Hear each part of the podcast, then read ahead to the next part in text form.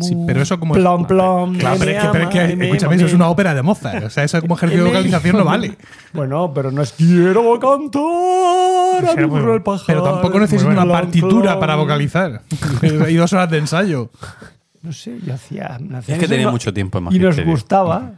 Y me ama y me ama, me. Venga, ¿vamos? Vamos. Venga. Vamos.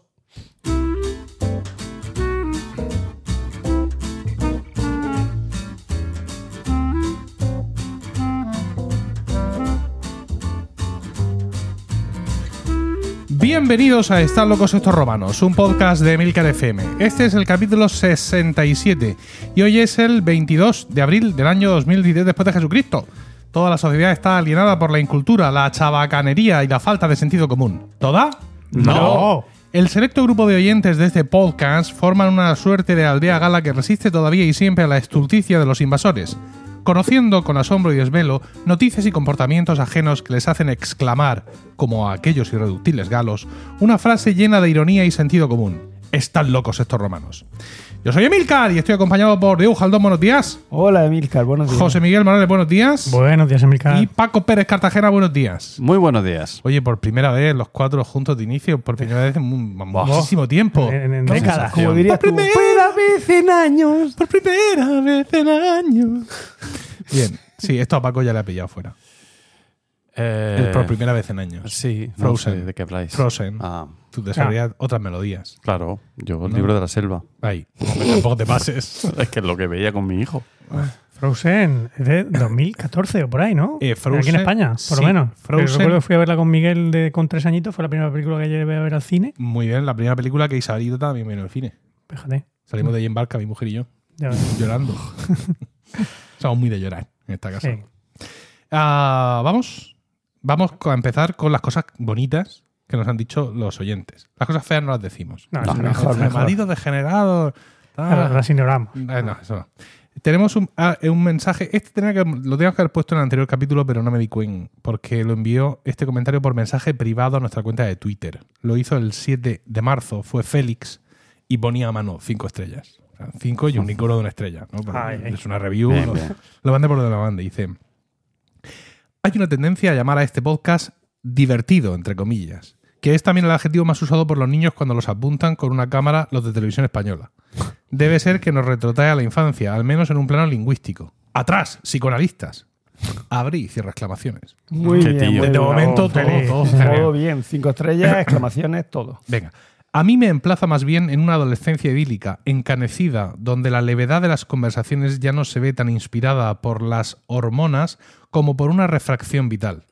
No decir, sino evocar, del modo en que lo hacen las intervenciones de Paco Pérez Cartagena, con quien uno vuelve a sentirse alumno, es decir, inocente, desmadejado, virgen, desconocedor de Hacienda. Pero no es este catálogo de virtudes y va a dar la hora del vermú. Llevo escuchándoos más años de los que puedo calcular. He aficionado a este radial a exnovias y amigos que ya no estoy en disposición de saber si siguen oyéndoos y no puedo evitar sentiros cercanos. Un distinguido abrazo. Qué bonito, ¿no? Félix. Cuando lo entienda. Sí. No, es broma. No, yo lo he leído regular, ¿eh? Hay alguna cosa por ahí que me, me ha faltado entonar mejor una coma, pero bueno. Pero creo que, que estaba bien, ¿no? Que era elogioso. Sí, sí, sí, sí, sí. Vamos Bueno. con algo más convencional. Eh, Paloma, en Evox, Hacho, qué bonito. hace un comentario eh, a, a nuestro anterior capítulo titulado Un perro en un columpio. Ah. Oh, ¿eh? Eh, lo hizo el 5 de abril, fue el 10 y 10 de la noche. ya. Paloma dice, no me voy a momento. sin escribir este comentario. Y dice, hola chicos, apoyo la moción de los cánticos al unísono, propuesta por un oyente en el capítulo 66. Gracias por existir. Por cierto, yo pagaría porque grabarais más. Bien, aquí Ah, estamos ¿no? validando el modelo de negocio. Ya tenemos uno. Sí, efectivamente. Ah, bien, pues esto es todo lo que nos han escrito. Y tenemos Romano invitado, que no es Virgilio. Oh, Anda. Tenemos-. Pero me ha mandado un mapa, Virgilio, a mí a través de Discord. Pero para un- que yo vea un, ¿Solo un mapa? un mapa de. No, una, plan un- misterioso. Toma, un un mapa. tesoro con una runa, no, un mapa de, de, de la. Creo que de las posesiones españolas, porque lo he abierto así muy por encima Sí. y no me ha dado tiempo. Y ha dicho, seguro que te interesa. Y me ha mandado Ajá. un mapa. Virgilio, A ver. es que es súper atento. ha mandado su aportación. Ah. Como siempre, indicando, Mm. aquí tienes mi aportación de urbanidad por si no hubiera nadie que lo hubiera hecho. Entonces le he dicho, digo, sí, sí hay un romano imitado y bueno, se ha alegrado muchísimo de que alguien pues siga con esta Bueno. tradición. De todas formas, si alguien, si no, no nos mandáis nada para el mes que viene, tenemos ahí en archivo lo de, lo de Virgilio. Vamos con el romano imitado, que es Félix. Ah, Muy buenas, soy Félix, encantado. Un poco nervioso porque es la primera vez que aparezco en un podcast. Pero bueno, intentaremos que no se note. Sobre la écfrasis, atometer, brewiter.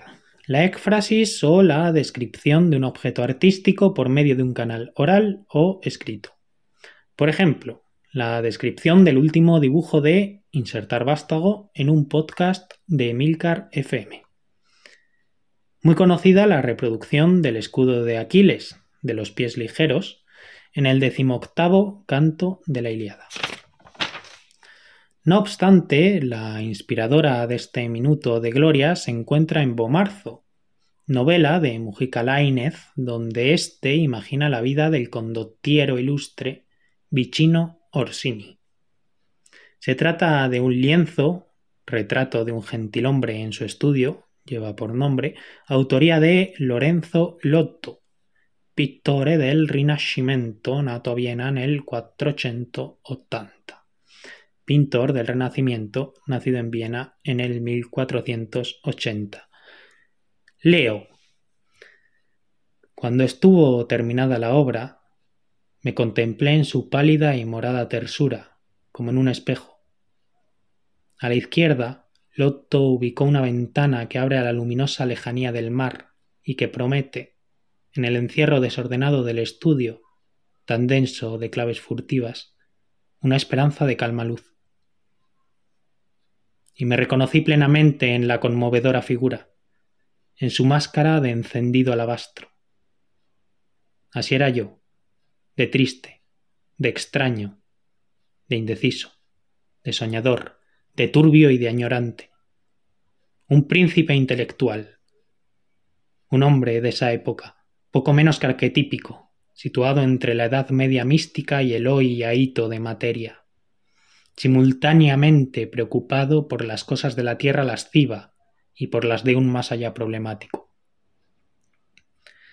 La jiba, la carga bestial, dolorosa, no está presente en el lienzo, pero pesa sobre él. Y he ahí una de las maravillas del arte del Otto. Pesa sobre él, invisible, sobre su donosura espiritual, sobre su atmósfera metafísica. Un saludo. Pues muchas gracias, Félix. qué barbaridad. Qué bárbaro. ¿Habéis leído Bomarzo? No, No. no, no. y creo que es uno de los libros favoritos de, de Antimo, de José Antimo. Mira, Betty. Ni Boabril tampoco. Lo de, yo- Bobril es, la es- continuación. Bobril es la La salsa esa, de, la salsa esa de, de carne que utiliza. Boabril el chico, quizá. ¿Te refieres? Madre mía. O mejorando. Estamos dando el contrapeso, el contrapunto a, a la Sí. intervención. Eh, yo, yo, como tuve la suerte de oír este audio un poco antes, y lo pude oír dos o tres veces y, y buscar el, en fin, las referencias, yo no he leído Marzo. Eh, pero después, sin, o sea, sin ninguna relación con esto, hablé sobre Bomarzo durante el viaje a Sicilia, porque sabéis que hay, mm, hay una tendencia en el arte que es, no sé si se llama arte grotesco, pero que, que digamos que, que surge de las eh, pinturas y las esculturas que se hallaron, en, que los renacentistas hallaron en la villa de, de Nerón, ¿no? que, que- sí, sí. que las veían en grutas y de ahí lo de grotesco, y que eran todas figuras como deformes, ¿no? todo muy, muy exagerado, en posturas muy poco, mm, muy poco clásicas. Y luego nos hemos encontrado en Sicilia con que había también una especie de capilla eh, en un pueblecito perdido que estaba llena de ese tipo de esculturas en medio de la capilla, ¿no? Eh, entonces parece ser que Bomarzo es un lugar, un pueblecito donde un conde, este conde del que habla, pues se construyó una, se construyó una especie de jardín lleno de estas esculturas. Y entonces ahí pues está lo grotesco, ¿no? Eh, lo, en fin, ya digo, lo, lo- lo que, se, lo, que, lo que parece casi alucinado, ¿no? que no, que no casa mucho con el, con el arte tal como lo entendemos. Y, a- y a raíz de eso pues ya me interesé un poco por la novela, no la he leído, pero, quisiera leerla. Ujú. Y lo que pasa es que, claro, no estamos acostumbrados a, esta, a este peso ¿no? en, el, en, en las intervenciones de ninguno de nosotros en general y, y de nuestros oyentes, pues. Por cada si, queréis, uno- sí, por si queréis ver el, el cuadro que describe Félix, está en tu aplicación de podcast. Es decir, si miras al, al teléfono mientras estás escuchando esto, ves que está ahí el cuadro. Ah, pues lo podías haber dicho antes. No, porque lo que se trata es de que hubieras escuchado la descripción sin tener el cuadro delante. ¿no? Entonces ahora puedes volver a escuchar la descripción si quieres y ya mirando la aplicación de móvil, que lo mismo ibas en el coche y se te ha puesto el, el cuadro del tío ahí en la pantalla, ¿no? que también puede ser, pero como la escucha de los podcasts suele ser desatendida, no miramos mucho el teléfono mientras lo escuchamos, pues lo mismo has tenido la oportunidad de no verla en ese Mm. momento y poder reescuchar luego esta, esta intervención ya mirando el cuadro que, que se describe. Y que- Seguimos. Y que lo que hace feliz es animarnos a, a leer ¿no? con, esta, con esta intervención, es decir, a descubrir esa obra. ¿no? A mí, por lo menos, sí me genera mucha curiosidad. Sí, sí. A mí también. ¿Vale? ¿Qué te ríes, Diego? Sí. No, no me río. No, Yo le tenía ganas por eso, porque me lo han mencionado varias veces José Antimo y, y lo- o sea, me había olvidado. Mira, esto que siempre dice, a ver, ¿qué tengo yo en Ahí, pendiente. ahí pendiente de leer? No me acordaba. Pues me lo apunto otra vez. Se No. llama Bomarzo. Diego ha Del buscado. autor Mm, Mújica Lainez Mújica Laínez. Es un señor. es un escritor argentino. Oh. La Inés. encima- Sí, no, Ah, no, tiene ditongo, no es la Inés. Creo que no. Diego ha buscado activamente, mientras escuchaba la descripción, ha buscado activamente en su iPad. eh, ha navegado, por cierto, en modo incógnito. No quiere dejar en, en mi router ninguna traza de su actividad. y ha buscado la imagen y la ha estado viendo, quizá porque no se ha dado cuenta que se la No, puse sí, en el sí, sí, Discord. lo vi. Después ayer. cuando he visto el cuando, cuando he visto el te anda, Ah, sí, era este. Anda, si era sí. eso, anda, si era eso. Bueno, Ah, claro. Bueno, vamos con la tela. Eh. ¿Tenemos reserva? Perdón. No, porque no, no No contestaba. contenta. Vuelve Vale, a llamar, a vale. ver ahora. No, no, a ver mi intervención. No, sí. Empieza, En directo, en directo, así total. Bueno, en fin, ¿qué le vamos a hacer? ¿A dónde era el botón? Aquí.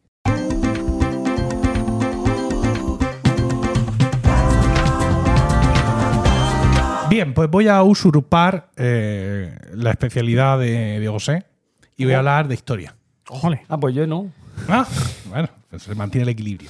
Entonces, voy a hablar de historia mm, de cierta forma. Voy a hablar de la familia Gonzaga.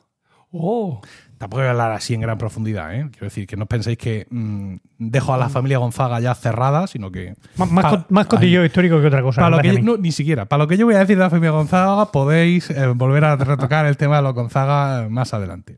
Bueno, los Gonzaga fueron una de las familias más eh, poderosas e influyentes de la nobleza italiana durante la Edad Media y el Renacimiento.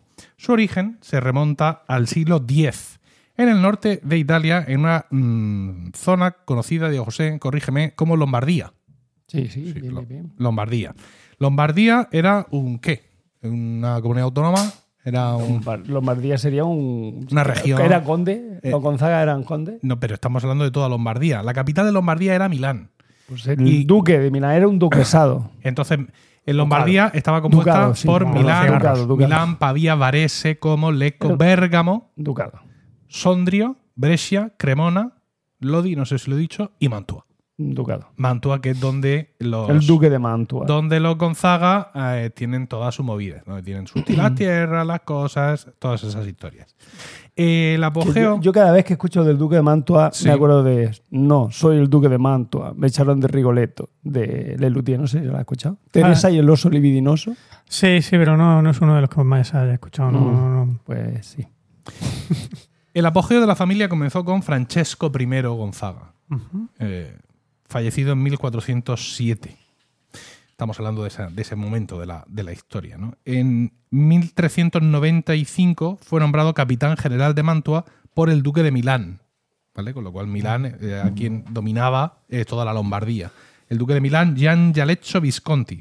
Y ese nombramiento de capitán general de, Mar- de Mantua le convirtió de facto en el gobernante de la ciudad, porque todavía no estaba la cosa muy ordenada políticamente, no estaba, no, no- no estaban, no había su, mm, su- Nunca había direcciones generales ordenado No, políticamente no, no. hasta 1870 Por eso. y tanto. Bueno, y después tampoco es que sea un, un dechado de orden Sí. la política italiana. Durante su reinado, vamos a llamarlo así, Francesco I Gonzaga luchó contra las incursiones de las tropas venecianas y viscontianas, que también eran para echarles de comer aparte, consolidando así su posición como gobernante independiente de Mantua. No tuvo que pedir la ayuda a papá Milán, sino que él mismo se despachó allí con aquella gente que le venía, lo cual dices tú, oye, pues mira, esto, esto parece que va solo. Eh, también estableció relaciones diplomáticas con otros estados italianos, convirtiendo a Mantua en un importante centro de la política y la cultura del Renacimiento. Gracias a su habilidad política y militar, las dos tipos de habilidades, Francesco I Gonzaga se- sentó las bases para el desarrollo de la dinastía Gonzaga en Mantua, que se convertiría en una de las familias nobles más importantes e influyentes de Italia durante los siglos XV y XVI. Correcto. Pues nada, espero que os haya gustado la sección. no, Bien. no, Muchas gracias. hay más cosas, hay más cosas. Seguimos con eh, Herederos de Francesco, que fallece en 1407. Sí. Y vamos a Gianfrancesco Ah. I Gonzaga, que en 1433 se deja de hostias y compra el título de Marqués de Mantua al emperador Segismundo del Sacro Imperio Romano Germánico. Ah. ¿Esto qué se, qué se debe por esto? Seguramente en su momento era una transacción más bien habitual, pero ahora nos resulta escandaloso. ¿Cómo que le compra? Pues sí, le compra porque el emperador Segismundo, ¿de qué va a vivir? ¿Del aire? Pobrecito. No. Pues, oye, yo te vendo a ti este título, no sé cuánto, te, te dejo que, que pongas esto en tu blasón. No, Y lo bien que quedas. Tú Claro, luego, so- de- ahí. al final es, son derechos, ¿no? Eh, O sea, es el antepasado de la SGAE. Aquí el Segimundo iba vendiendo derechos, ¿no? Y de esta forma, y con alguna otra cosa, como por ejemplo casar a su hija Margarita con Leonelo d'Este, marqués de Ferrara, Ah, claro. pues ya este. dicen, no, esto ya aquí, o sea, ya no es solo capitán general, que eh, parece que lo puede ser cualquiera, sino ¿Es que de es este o de este? mm, de... mm, No sé bien de dónde, pero yo pienso que... suena de este, pero no sé. Bueno, yo voy a decir de este, Es que yo la política italiana del siglo XV la tengo, la tengo poco- floja, ¿no? Es que es muy complicada. Sí. Entonces, ya con el título de Marqués de Mantua desgajado del título del, de- del- del emperador y con estos matrimonios que ya se venían cosechando desde antes, pero este que es especialmente importante, pues ya eh, la familia se va asentando. Pero el primer Gonzaga que logró consolidar su poder ya de verdad y convertirse en un Wakai Totashi de la zona fue Ludovico III Gonzaga, fallecido en 1478. Este fue el segundo marqués de Mantua. Estoy diciendo bien marqués de Mantua. No, duque. Vale, de momento. Y durante su reinado, que duró desde 1444 hasta su citada muerte en el 78, logró expandir los territorios de Mantua mediante alianzas matrimoniales y estratégicas, así como mediante la conquista de ciudades vecinas. Que, al final de cuentas es. Si no hay boda- Sí, efectivamente, si no hay boda, pues te paso a cuchillo. Ludovico III de Gonzaga fue además el primer, eh, el primer Gonzaga que destacó por ser mecenas de las artes y de las letras y atrajo a algunos de los artistas y escritores más importantes de la época a su corte. Por ejemplo, Giorgio Capitani, un extraordinario poeta y humanista, y el pintor florentino Andrea Mantegna, Hombre, manteña sí. Capitani. mm, que realizó algunas de sus obras más importantes para la familia Gonzaga. ¿Qué tienes tú en contra de Capitani? Nada más que el nombre Capitani. ¿Es famoso? Capitani. Hombre, mm, era poeta y humanista. pensaba que me iba a decir. Unos sonetos. mm, Le pagó a, a, a- a Petrarca, a Boccaccio, a Dante, pero no, no. Capitani. Pues lo mismo. Está- Estaba cogido. Todo eso estaba cogido. Él se metió a Fútbol Scout, vio los contratos que acababan y vio Isco, no. Marcelo, no. y se llevó a Capitani. Yo qué sé. Yo hubiera hecho lo mismo. ¿Eh? ¿Ves? Fíjate. Más cosas que ocurrieron. Es que el título de los Gonzaga pasó de marqués a duque en 1531. ¿Por qué? Porque Federico II de Gonzaga, que era el, el jefe en ese momento, recibió ese nombramiento de duque de Mantua en 1531.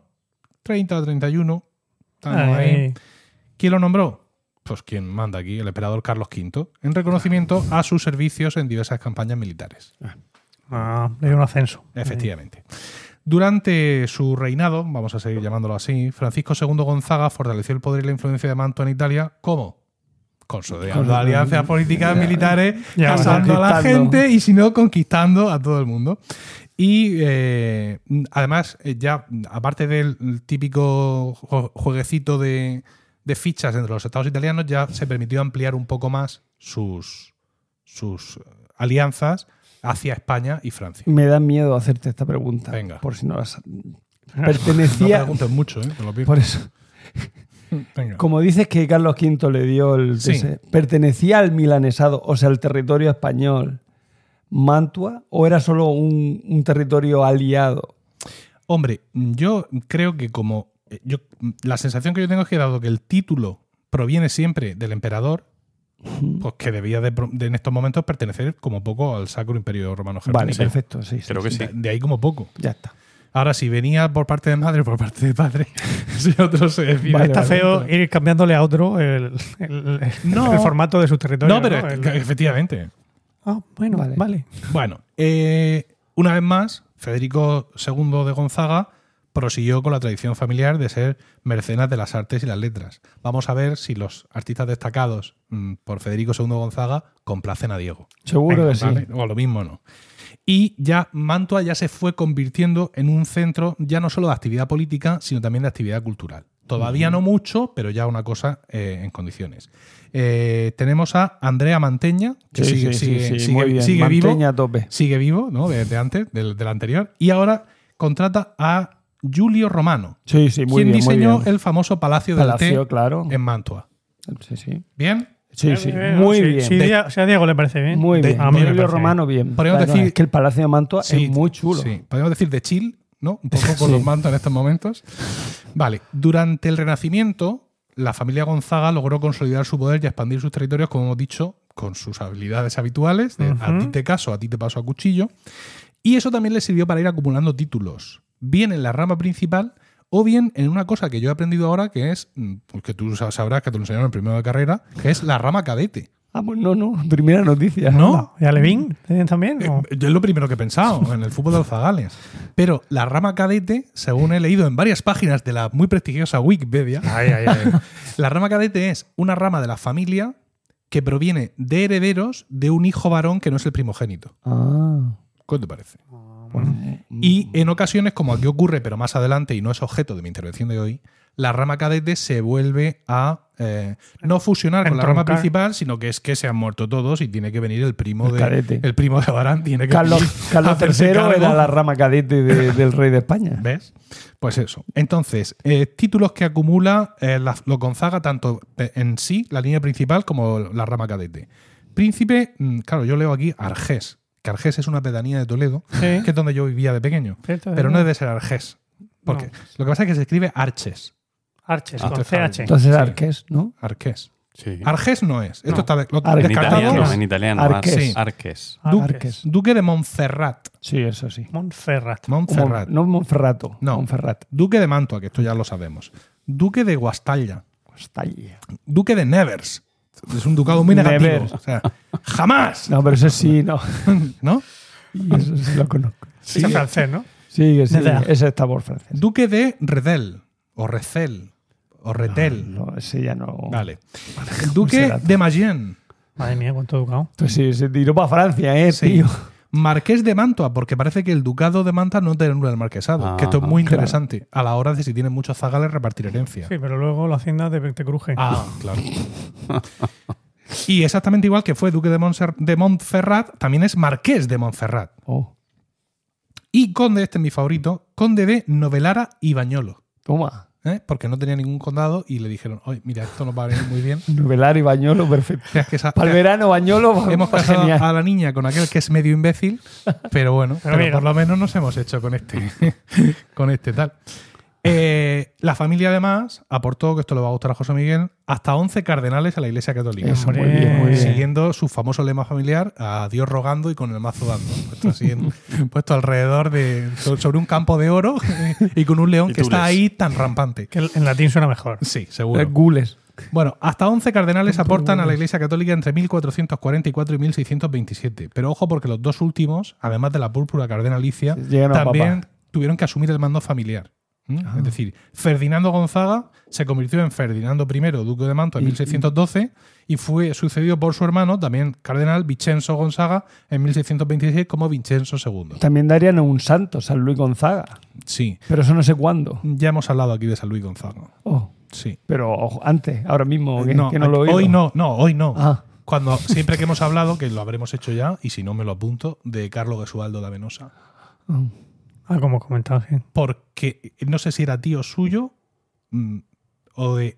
era- que sí, él era sobrino de San Luis Gonzaga y de San Carlos Borromeo. Toma, tío. Y fíjate qué malo salió. Hombre, malo. Fue por compensar. Bueno, es que Carlos Borromeo también eh, fue. Te dicen malo por lo de las puñaladas. Carlitos segura, Borromeo. Pero la música, Pero la de música muy mola muchísimo. Sí, sí, yo lo digo por las puñaladas, No claro. hemos hablado, tengo que revisar la- el, el documento que el que hice. No he, no he hablado yo de, de Gesualdo aquí. Yo creo que sí. Sí, sí. pero bueno, puede volver a hablar. No pasa Seguro se ha Si olvidado. no lo acordamos Bueno, nosotros, se van a Me estoy adelantando, con esto de los, de los cardenales me he adelantado años, porque mm, yo quería centrarme en finales del siglo XVI, donde bajo el gobierno de Vicenzo I Gonzaga, eh, la familia alcanza su máximo esplendor. Estamos hablando periodo 1587-1612. Uy. Ahí es, digamos, mm, el prime Sí. de los Gonzaga, podríamos decir. Vicenzo, ese sí fue mecenas de las artes y de las ciencias, no trayendo menudeos de Oh, mierda. también, no, pero ¿eh? este ya No, este no, ya no, no traía Giulio Romano a era bueno. ya no lo traía. Pero que Este está Romano era bueno y Andrea Mantegna es muy bueno. Y este sí quiso que realmente Mantua sí fuera ese centro cultural. O sea, El universo. como ya lo era político y todo eso, dijo, nos vamos aquí a meter un poco de algo para que esto esté un poco más, más compensado. ¿no? Eh, su catálogo de artistas incluía, como no puede ser de otra forma, músicos. Ah, ya sabía yo que iba por ahí. Y entre ellos quiero destacar a un violista, Hombre. un humilde violista, que entró al Sí, servicio humilde. de la familia en 1590, llamado Claudio Claudio Monteverdi.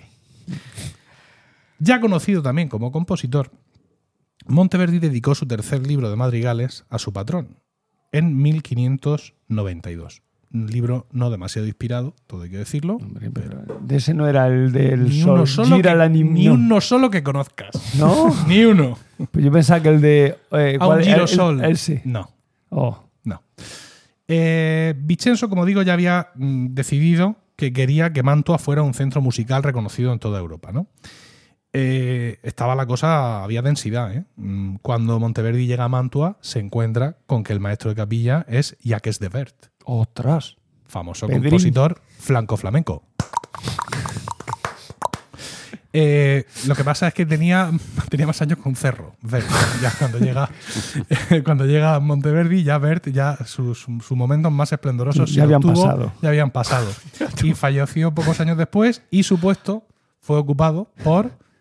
pues no, por Monteverdi no. No. Por el hoy mm, seguramente merecidamente desconocido Benedetto Palavicino. Pues no me suena, ¿no? Busca algo de Palavicino para cantar. Sí, suerte. Pero, aun con todo y con eso, Monteverdi era claramente el músico que, Gonza- que Gonzaga, no, que gozaba de mayor reconocimiento eh, en la corte en general y por parte del duque, del patrón en particular. Este tenía un enchufe de, Se, de se par de lo cojones. llevaba a todos los sitios, a todos los desplazamientos, incluidas las campañas militares. Esto a Monteverdi le haría menos gracia, Sí, pero en su momento era algo, era algo a tener en cuenta. Mira que se lo ha llevado a la batalla de Fluge. Oh, por poco mueren, pero, pero, Pero bien, oye, pero se lo ha llevado, ¿eh? Se lo ha llevado. Se lo ha llevado. Unos bocatas de calamares daban que... Efectivamente. Eh, en este sentido, es posible mm, que Monteverdi acompañara a su señor en el año 1600 a la boda en Florencia de María de Medici con Enrique IV de Francia. En las celebraciones de esa boda se estrenó La Eurídice de Peri, que es la ópera más antigua conocida y precursora del propio L'Orfeo de Monteverdi y del resto Eh, de sus obras escénicas. Puedo hacer una puntualización. Puntualiza. Eh, la, la ópera más antigua conocida es Dafne. Lo que pasa es que no se encuentra. Sí. No se, se No perdió. se conserva nada. Se perdió. podría no haber existido. Lo de conocida. No, porque hay, hay, Hay un papel que pone hay Dafne. papeles que pone Periz o a- Dafne. Y pero pasa que fueron a buscarla y no la encontraron. que Peri hizo Daphne antes de Eurídice. De Eurídice. Sí. Pero la Eurídice es la, la primera que, de la que se tiene. se conserva. Que se- sí, que yo lo tengo yo en compact disc. Ah, muy bien. Bueno. ¿Qué Bueno, tal? Pues, bueno, está bien. Está bien. Mm, Pasé la primera. Podía ser re- peor. recitativo. No, es todo Sí, recitativo. es muy seco. Es decir, cuando tú escuchas el Orfeo de Monteverdi, tienes la sensación de que han pasado 50 años. Y tampoco es que el Orfeo de Monteverdi sea. No, hombre, la- ¿cómo que no sea? Sí, no, a mí no, No, me toca los la- de La Monteverdi. alegría de la huerta. No, que a mí me gusta muchísimo. Pero Eh. cuando, cuando tú ves el retorno de Ulises en Patria y la Popea y lo otro, dices tú. Mm. Le salió mejor la primera. Pero que me refiero que la evolución que hay. La ópera. No, no le, no le hablaba a nuestros compañeros, le hablo a nuestros oyentes. Ya. La ópera tal cual se conoce ahora mismo, ¿no? La, el- digamos la música para, para escena, en el punto que está ahora mismo evolucionada, eh, con respecto a lo que es el Orfeo de Monteverdi, pues evidentemente hay un gran salto. La música es acojonante, pero el, el tema de la escenografía y de, y de cómo saber que estoy escribiendo para un escenario que es tridimensional y no bidimensional, ¿no? Donde la gente se mueve así de lado, ¿vale? Eso en el Orfeo, mm, hay, ahora mismo se hacen cosas muy locas, ¿no? Orfeo es un, es un jardinero, todo ese tipo de movidas, pero en su momento la escenografía daba para poco, ¿vale? Pero el salto que hay musical y escenográfico entre el Orfeo y la Euridice de Peri es abismal. Hombre, sí. Es una cosa mm, tremenda. Eh, toda esta movida, o sea, toda esta influencia de Monteverdi sobre su patrón y viceversa, llevó a que por fin, pues cuando eh, Palavicino falleció en 1602, pues ya nombraron a Monteverdi maestro de capilla. Ya. Maravilla. Pero que yo lo que, lo, lo que me venía a preguntar es que el palavicino este, que, Sí. que- ¿qué habría hecho para colarse antes que Monteverdi en el Es que no tengo, maestrazgo? pues no tengo yo tan claro que el cargo de maestro de capilla, tal cual lo estamos viendo aquí, Ya, fuera eh, tan- fuera tan importante para el duque como para, como para el resto de la humanidad, o sea, como para lo que luego consideramos ser maestro de capilla. Ya. Tú piensas que más tarde, ahora lo contaré, bueno, Monteverdi ocupa otros cargos. eh, los compositores españoles que nosotros conocemos y que están en la carrera mm, del negocio, lo que buscan es ser maestros de capilla de sitios esplendorosos, guerreros, morales. Mm. Pero una vez que tú estás ahí en la corte y estás publicando, Ya. ¿sabes? Maestro Capilla al final tiene que hacerse cargo Claro, de los. Claro. Uf, Claro, No, y además tendría que hacer mucha música religiosa y a Monteverdi pues no le apetecería tanto. Mm, vamos a verlo, porque tú sabes que Monteverdi, por música religiosa, que no sea. O sea, Sí, yo pero- tengo ahí dos tomos. Uno de ellos ha, ha sido usado un tiempo de pie de ese, de ese sofá de ahí cuando se rompió la pata. Daba la altura exacta. O sea que era una cosa gruesa. Bueno, eh, ya como maestro de capilla y como ya adelantaba José Miguel, pues ya empiezan a lloverle lo- ya los encargos más serios. Porque en principio es, te viene a Hungría, tal, pues sí, venga, vámonos. tal, vamos a una boda. venga. Ah, regular. Eh, por cierto, se había casado ya Monteverdi con una cantante de la corte. ¿vale? Con una de las cantantes de allí de la corte, tenían un par de zagales, su hermano también estaba allí, estaban bien, pijo, Sí, de no, Manto además. No se pueden quejar. Está un poco al norte. Sí, Está un pero poco al norte, pero Bueno, no, pero no no, te mal- creas tú que Venecia está mucho más al Sí, sur, ¿eh? No hace, Uy, mu- mucho más no humedad. hace mal tiempo. Y más humedad, No, no- no hace mal tiempo. El caso es que el hijo de Vincenzo, Francesco, que después sería Francesco IV, le dice, oye, No. lo que vimos hace unos años allí en Florencia, esto no lo puedes hacer tú. Y le trae un libreto de Alessandro Strigio, va. para que componga la ópera L'Orfeo, que ya hemos citado aquí, el Orfeo. La influencia mm, de la obra de Peri en, en- en este, en este encargo, ¿no? Es decir, queremos que hagas algo así, eh, está, es muy evidente, es decir, los, los de Mantua sienten que les han mojado un poco la oreja en la boda aquella y dicen, no, esto está muy bien, pero este va a hacer una cosa, mm, lo dice Francesco, eh, está recogido de putísima madre. ¿no? En las Abro de la época dice, este va a hacer una cosa de putísima madre. Y para mm, darles, para darles a, a los- a estos hijos de puta de Florencia, donde más les duele, fichan a Rassi como Orfeo. Rassi era el que había cantado la parte de Orfeo en el estreno, en la boda, eh, en, la, en la ópera de Euridice, en el estreno en Florencia. Entonces lo untan a billetes, cláusula de rescisión, eh, todo, y se lo traen para acá para para acá. que en el estreno del Orfeo se cante, la cante Rassi el, pa- el Ahí papel está. principal. Eh, todo esto se lo había encargado Francesco para las fiestas de carnaval ¡Uh! de 1607. Eh, es decir, que estaba, era, era un pelotazo de narices. No es la boda de María de Este con Enrique Mimimi de, de Francia, pero vamos a. Sí, pero vamos a- al tema. Eh, el exceso de trabajo por los muchos encargos de la familia, unido a varias desgracias personales, llevaron a Monteverdi a retirarse provisionalmente a Cremona en 1608. Pero el duque lo llamó, le subió el sueldo, le subió la pensión, aparcó un camión de dinero en su puerta y él no es de piedra. Y entonces Monteverdi pues, volvió un poco al curro. Pero como tú bien has dicho, estaba hasta los pelos. Ya. Porque, pues eso, encargos de la familia, esto, los zagales del coro, el sacabuche este que tal, la chimi, o sea, un Cristo. Así que dijo, bueno, voy a empezar a buscar tranquilamente otros trabajos, se abrió un perfil en LinkedIn para buscar otros patrones que pues, se, se estuviera bien, pero que hubiera un poco de menos trabajo. En 1610, Aunque ya hablo del Orfeo de Monteverdi. ¿qué ha hablado del Orfeo de Monteverde? Ah, es que puedo comentar una cosa. No, Un segundo. no. Gracias por el- Después, después, después Ah. podrás comentar una cosa. Vale. Angagua. ¿Vale? Eh, las vísperas de Monteverdi, el Vespro della Beata Virgine, eh, estrenado en 1610, estaba dedicado a Pablo V, el Papa. Y se interpreta como una forma de decirle, oye, mira, mira lo que hago. Tú verás, no, quiero tú verás. decir. ¿Quieres eh, más? ¿Quieres más? De esto tengo más para ti. Tengo más para Pero el nene que que lo llévame pida. contigo. S- Más o menos, más o menos. Llévame contigo. Eh, y Vicenzo fallece en 1612 y esto fue el punto de inflexión que lleva a Claudio a dejar Mantua. Hay mucha historia por medio, eh, un poco pues, por las cosas de la época de Italia, su- una, trai- una traición, un engaño, un no sé cuánto, pero al final es la muerte de Vicenzo lo que determina todo. No se termina de llevar bien nunca con Francesco IV y... Si esto lo larga. contara Diego, habrían sido dos folios de- apasionantes de fechas y de, y- y de nombres. Y de, ¿Y ese ataque gratuito? Bueno, no no pasa ataque, nada. es una diferencia de estilo. acostumbrado. El caso es que un año después consigue el puesto de maestro de capilla en la Catedral de San Marcos, en Venecia, En San Marcos. en San Marcos. O sea, el Papa le dice, no, pero tengo para ti No, ve- una oferta. Una, una carta de recomendación.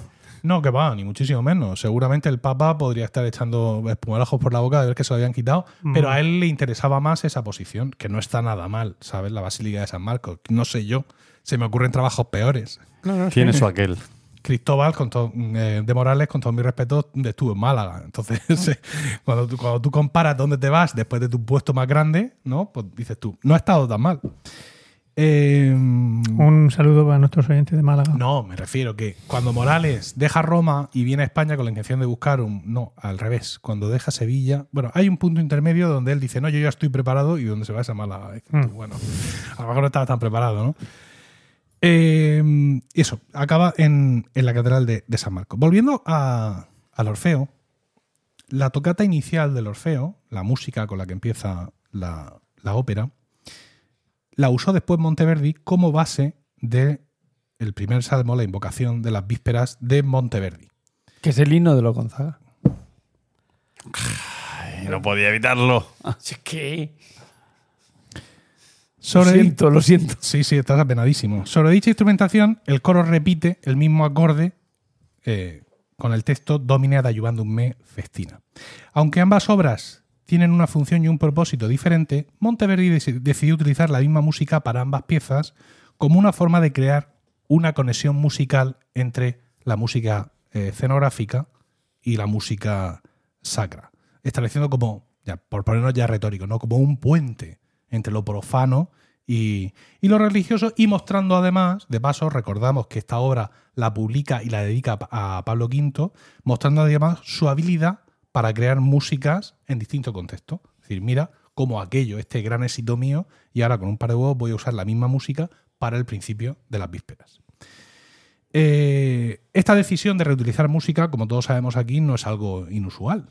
No es algo bastante habitual en la época que los compositores del Renacimiento y del Barroco reutilicen la misma música. No ya algunos motivos, no, no, es que aquí hay como tres notas que parecen las mismas que aquella. No, no. Toda la obra entera, le cambio la letra y a correr, porque es viernes ya y esto, la cantata tiene que salir.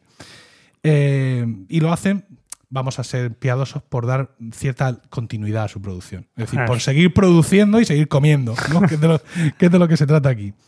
Sin embargo, como ya ha adelantado Diego, Y La- por- sobre todo porque las probabilidades, las probabilidades de que que alguien hubiera oído sí, en la, la introducción del Orfeo y luego oyera las vísperas, la misma persona eran escasas, quiero decir. yo pienso que eran bastante altas. Tú piensas que mm, tú estás pensando en las vísperas y estás pensando en, en Venecia, Sí. pero él comp- la- las compone estando todavía en Mantua. Por, por eso usa esa, esa música al principio, ¿vale? ¿Por qué? Pues porque mm, vamos a irnos para atrás. Cuando Francesco le encarga en 1607 el Orfeo de Monteverdi, como he dicho, se lo encarga para las fiestas de carnaval. Entonces, Monteverdi tiene un control muy evidente de lo que pasa en esas fiestas. O sea, sabe el contexto para el cual le han encargado la composición y sabe lo que pasa allí. Peña borracha, el otro vestido de burro, el no sé cuántos, una movida. Y sabe lo que ha ocurrido con las horas de teatro y con todo lo que allí se ha eh, escenificado en ese auditorio. No sé dónde era, pero seguramente, Diego, en el patio norte del palacio, con unas sillas que le han alquilado a este que las pone aquí en las procesiones de Murcia y, tal. Es decir, él sabe el ambiente que hay ahí. Entonces, claro, él lo que no quiere es que en ese momento suyo de máximo apogeo, la entrada al recinto del duque de Mantua, de Vicenzo y de su familia se vea sofocada por el borrachismo y, el holgorio generalizado. Entonces, ¿qué es lo que hace? Dice, no, yo voy a componer aquí una fanfarria de mil pares de huevos para que la ópera empiece con esto y de esta forma yo consigo el silencio y aparte en ese momento es cuando el duque y su familia ocupan su posición en el, en el estrado. Y efectivamente, es decir, aquello era un sin Dios y cuentan las crónicas que cuando empezó a sonar la fanfarria, todo el mundo se cayó y el duque y su familia hizo su entrada, eh, su entrada magistral. Momentazo.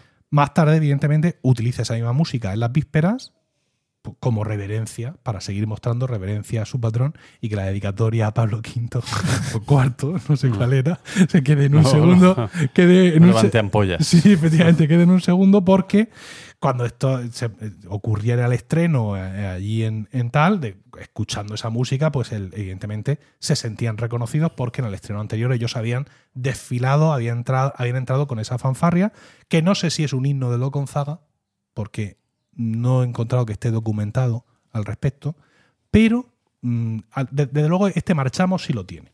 Es decir, sí se usó para eso y sí es una, es una música que si se usó más veces de forma separada o no, porque tampoco hay registros al respecto, lo que nos llega a nosotros es que evidentemente pues es eso, es el sello de su patronazgo, el himno, a lo mejor, de Lo Gonzaga, la fanfarria, en cualquier caso, de Lo Gonzaga.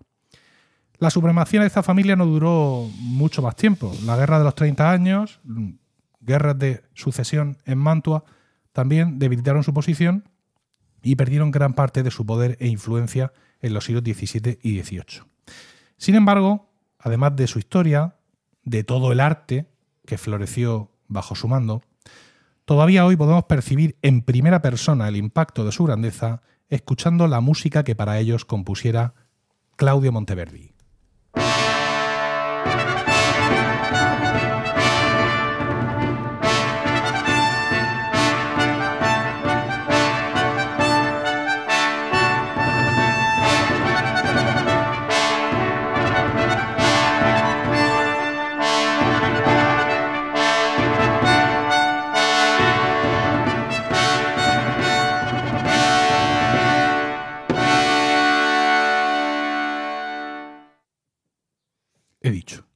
Me queda eso. ¿Puedo ahora decir lo de Sí, sí, el sí. Orfeo? Que gracias al Orfeo yo soy profesor de... Me saqué la oposición, porque la pieza que, la que, can- que canté para la pieza de la partitura que interpreté fue un área de, de Orfeo como Razzi. No la canté Eh, también como Razzi. Rasi, Rasi. Espera, has dicho Rasi. sí. R-A-S-I. Como Razzi. No lo canté también como pero... no te creas, ¿eh? pero ¿Por qué mira- no, quiero decir, nosotros ahora mismo eh, leemos estas crónicas y, oh, fulano, me engano, pero... mm, Vaya usted a saber. No, vaya usted a saber, no. Yo tengo clarísimo que cantaban peor que nosotros y quiero decir nosotros los que estamos aquí sentados. Porque no tenían pues ese entrenamiento, esa técnica vocal, etcétera, la dotación natural de cada uno y punto. Pero yo no creo que Rasi... No sé qué Sí, pero el talento natural Hombre, siempre ha no sé qué existido. decirte. Antonio Molina no estudió canto. Y tú, tú ponte a cantar una, una cantata de esta o la Pasión según San Mateo de, de Bach. ¿Eso no han estudiado o sí? Pero Porque para que cantar cada bueno. cosa tiene que ser muy bueno. Sí, pero ahí cuando. Bueno, estamos generalizando mucho. Mucha de la música que nosotros pensamos cuando está compuesta, quien la compone, la compone para alguien en concreto. Ah, bueno, eso sí. Es decir, que cuando Bach compone cualquiera de los disparates que le hemos visto en sus obras, no está pensando, bueno, a ver quién encuentro que me cante esto. Está pensando en los cuatro, cinco, seis energúmenos que tiene allí a su disposición.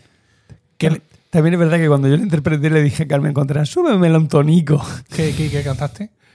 Vi ricorda Bosque Ombrosi. Ah, muy bien. Qué bonito. Por favor.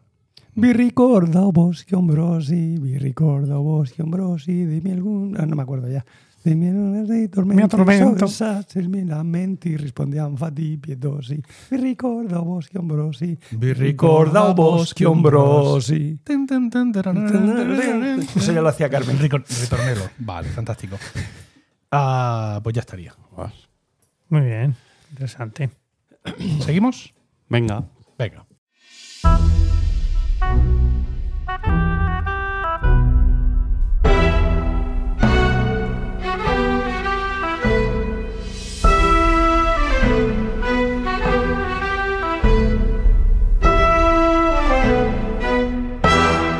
Suntuoso y marcial como su melodía.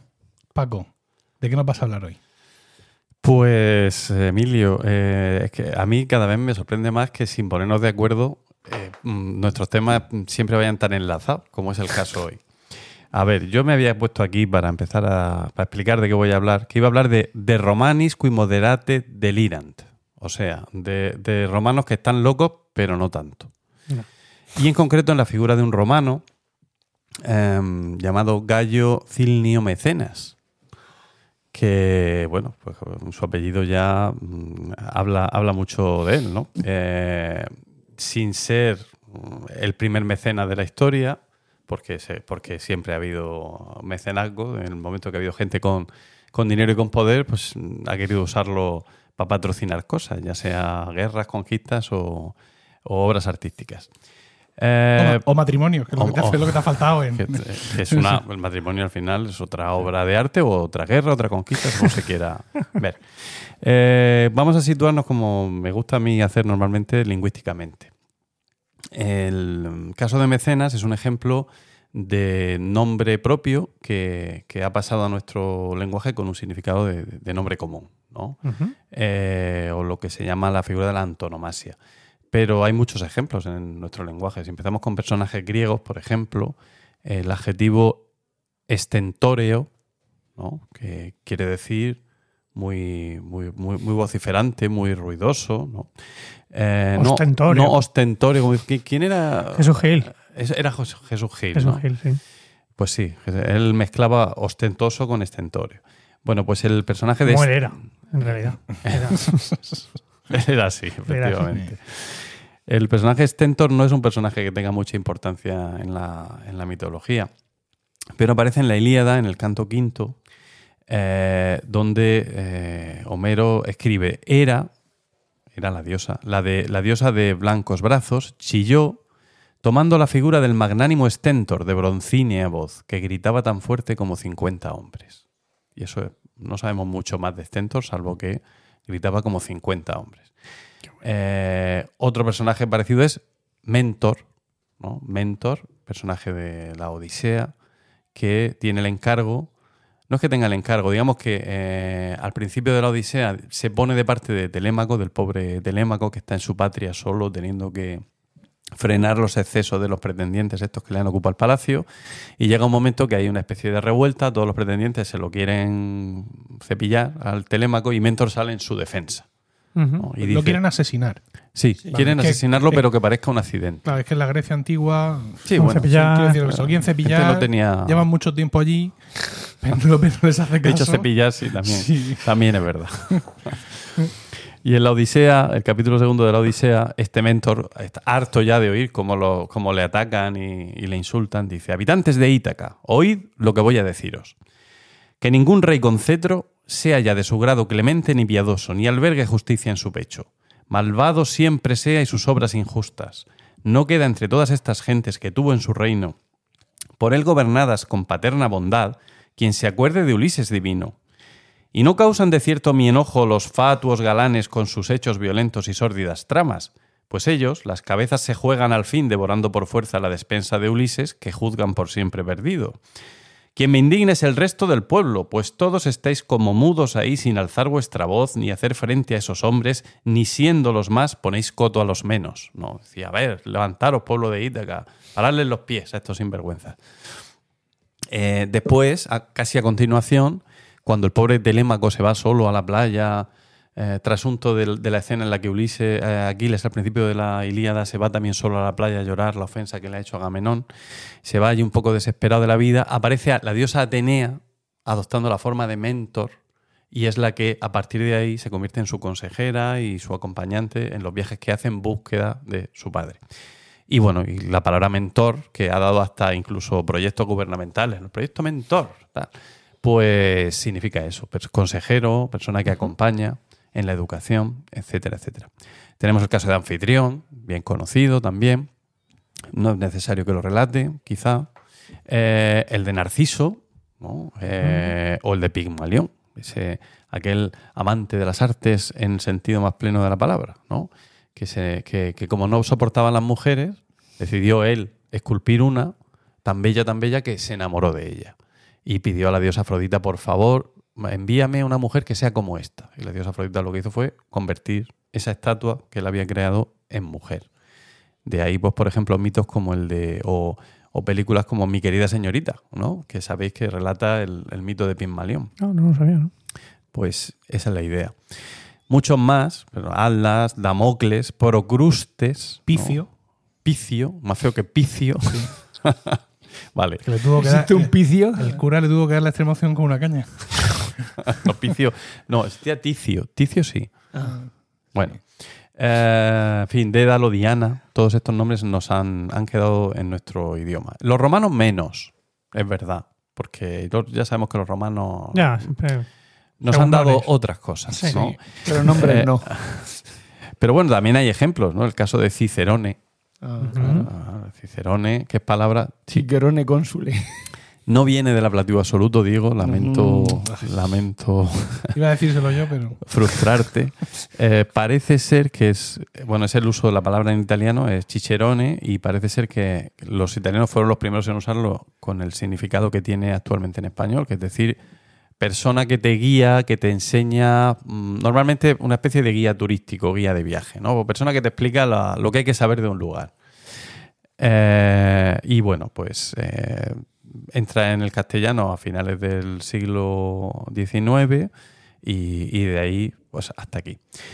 Por cierto, que aunque mm, seas salirme un poquito, si- no sé si estáis siguiendo la serie Succession. Sí, No. Sí. yo sí. No. No. No, y Pues- no lo voy a hacer porque ya termina, ¿no? Eh, bueno, y Están- como ya termina, no lo va- ¿Eh? no vas- y como ya termina, no, lo- no la vas a ver. Es que no es lo mismo, venga, voy a unirme, ¿sabes? Voy a meterme entre pecho y espalda las cinco temporadas para luego mm, vivir con todo el mundo y con, con nuevos amigos la sexta y la séptima, que saber que simplemente lo que estoy haciendo es visitar un cadáver. Y aparte tú tienes Visitar un pendiente cadáver. ver Yellowstone. Como Friends, por ejemplo. ¿Eh? Un cadáver como Friends. Pero es que Friends ejemplo. ya la vi en su momento. Ya, bueno, pues la sigue viendo. Es un cadáver que conociste vivo. Claro. Y eso. Además, Friends nunca muere. Y con Yellowstone me está pasando lo mismo porque estoy empezando a verla, pero parece ser que Kevin Conner De Jesús. se ha peleado con la, con la gente de allí y que la temporada quinta va a ser la última. Entonces, claro, Bueno, pues la ya está protagonice acabando. me, deba- me debato. Ha dicho Kevin. Tiene hasta el verano para verla, o sea, tú verás. Total. Qué cosa más absurda. Sí. Esto me recuerda que no he conseguido reservar en el, en el FBI, no he conseguido Ah, hablar con ellos. O ostras. sea que si alguno quiere, aprovecha ahora. No, yo te quiero escuchar esto que Bueno, bueno, contando. pues Succession, que es una serie que está muy, muy, Sí. muy bien. Muy sí, lo está, sí. Pues Eh. ¿Esa está en Apple TV? No. Eh, Este- HBO. HBO. HBO. También la tengo. Max, Venga. ahora. ¿no? No, todavía no. Max. Todavía no, pero enseguida. Enseguida, enseguida. Entonces descuidemos. Lo mismo para mientras cuando escuches este podcast ya es más. Seguramente. Pues el, eh, el- el patriarca de la familia que se retrata eh, en, en esa serie, que es eh, Logan Roy, que vendría a ser el rapper Ma- Rupert Murdoch de, digamos, de ficción, tiene cuatro hijos, uno de ellos de nombre Roman, al que su padre da en llamarlo de vez en cuando Rómulo, cuando quiere que, se- que enfrentarlo a sus hermanos. ¿no? Le llama Rómulo, ¿por qué no haces esto? Y tal, Bueno, pues digo que podría ser el principio, ¿por qué no?, de un uso del término Rómulo como hermano traidor. Que por cierto es el actor, es el hermano, hermano de Macaulay de Macaulay Culkin, Culkin. efectivamente. Y es muy casa. bueno. Frank Sí, la Culkin. Sorprendentemente bueno. ¿Se llama Frank? No sé cómo se llama. no. ¿Es tú Culkin? Joshua Culkin.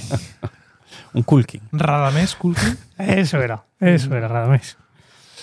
Bueno, pero de todos, sin duda, de todos estos eh, nombres o nombres propios romanos que han pasado a nuestra lengua, el que más éxito ha tenido ha sido el de Mecenas. ¿no? Eh, y este señor, vamos a hablar un poquillo de él. Mecenas, eh, con el nombre de ah, Gallo, ah, Gallo Mecenas, el segundo nombre se me ha olvidado, lo había apuntado, pero no lo veo. Lo has dicho al igual luego me principio. acuerdo. Sí. No me Bueno. acuerdo. Bueno, pues eh, este mecenas eh, nace en, en Arretium, Arezzo, en el año 80 a.C. Es, eso hace que sea, por ejemplo, 17 años mayor que Virgilio, es decir, que, que la relación entre ellos que existió y que luego comentaremos, pues tenía un poco de relación de hermano mayor o casi tío, ¿no? Por la edad, descendía de una familia de nobles etruscos, la nobleza allí de la, de la zona de, de pues Arezzo, pues la Toscana, ¿no? Tusci, la. Toscana, la Etruria. Eh, y mm, la definición que le da el poeta Horacio en la- el primer verso de la primera de sus odas ya nos dice un poco cuál fue su ocupación. ¿no? Eh, Horacio le, le le llama mecenas, nacido de reyes antiguos, mi dulce baluarte y honor, ¿no? praesidium et decus meum. Se sabe que eh, aparece desde el principio, del momento en que eh, Octaviano, ah, Octaviano, es decir, el que iba a ser luego el César, ah, Octavio Augusto, eh, aparece en la escena política, que es justo después de morir Julio César. Ah, ya, mm, mm, eh, lo- yo lo diré, ya Mecenas está asociado a él de algún modo, ¿no? Siempre aparece a su lado ayudándole. Es decir, desde el, desde el año 44. Desde ahí hasta que se convierte ya en primer emperador con el título y, oficialmente, que es 17 años después, va a hacer todo tipo de tareas de diplomacia, va a ser su mano derecha en negociaciones, pactos. Por ejemplo, él le arregló el matrimonio con Escribonia, eso lo, arregló él, eh, que era la nieta de Pompeyo el Grande, que dio como fruto a Julia, que fue un personaje importante después en todas las luchas dinásticas y los- los emperadores que vinieron después. Eh, en algunos periodos, por ejemplo, eh, pues Augusto se tenía que ir. Tenía que irse a conquistar algo a poner a alguien en su sitio y entonces el que se quedaba eh, de segundo, digamos, de, primero de a bordo era Mecenas. Eh, incluso también cuando hizo falta hizo de policía secreta, como por ejemplo en el año 30 eh, se supo que hubo una conspiración, que había una conspiración para asesinar a Augusto y él se encargó de que se suicidaran los dos conspiradores principales.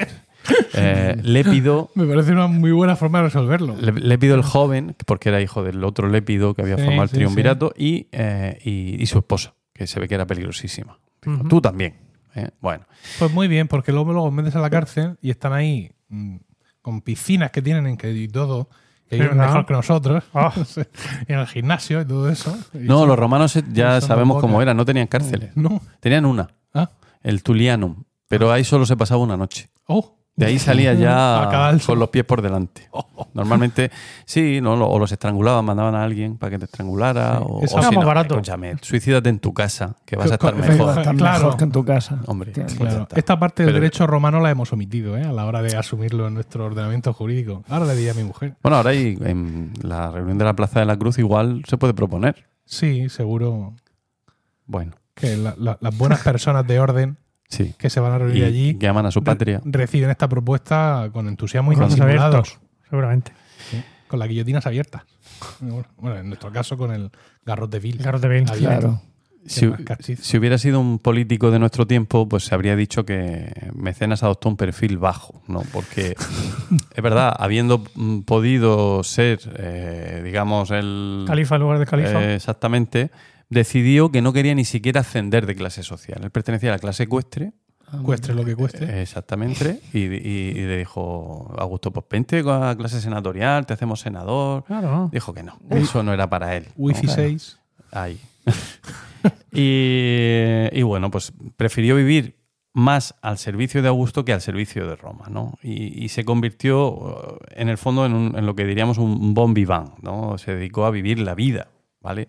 Hay, las fuentes antiguas eh, destacan mucho algunos rasgos de su personalidad. Por ejemplo, su elegancia al vestir. Era famoso por su especial manera de ceñirse la túnica sobre las rodillas, dejando que pendiera suelta hasta los talones como las enaguas de una mujer. Por favor. Vale. O también por el modo, Sin arrastrar, porque no se ensucia. es lo justo, Oye, oye, oye. el modo que tenía de cubrirse la cabeza con su manto cuando presidía un tribunal. O sea, estaba el tribunal presidiendo y, y todo el hombre mirándolo y él hacía así, se tapaba la cabeza. Y a dormir. Ah, y esto es- es- escandalizaba y enamoraba a partes iguales. Ay, No. ay, ay, ay, ay, ay, qué arrebato. Porque era un tío con personalidad, Claro, con buen claro. gusto, con, con. Claro. Dandy. Un dandy. Se Eh, ponía de jefe un rato cuando el otro se iba y luego a tomar por culo. Ah, ya, Resolvía sus ya cosas, sus movidas. Eh, ya estoy aquí. Se hizo una en el Esquilino, que como sabéis es una colina, se hizo una gran mansión que luego el emperador Tiberio se la, se la apropió para convertirla en su residencia imperial.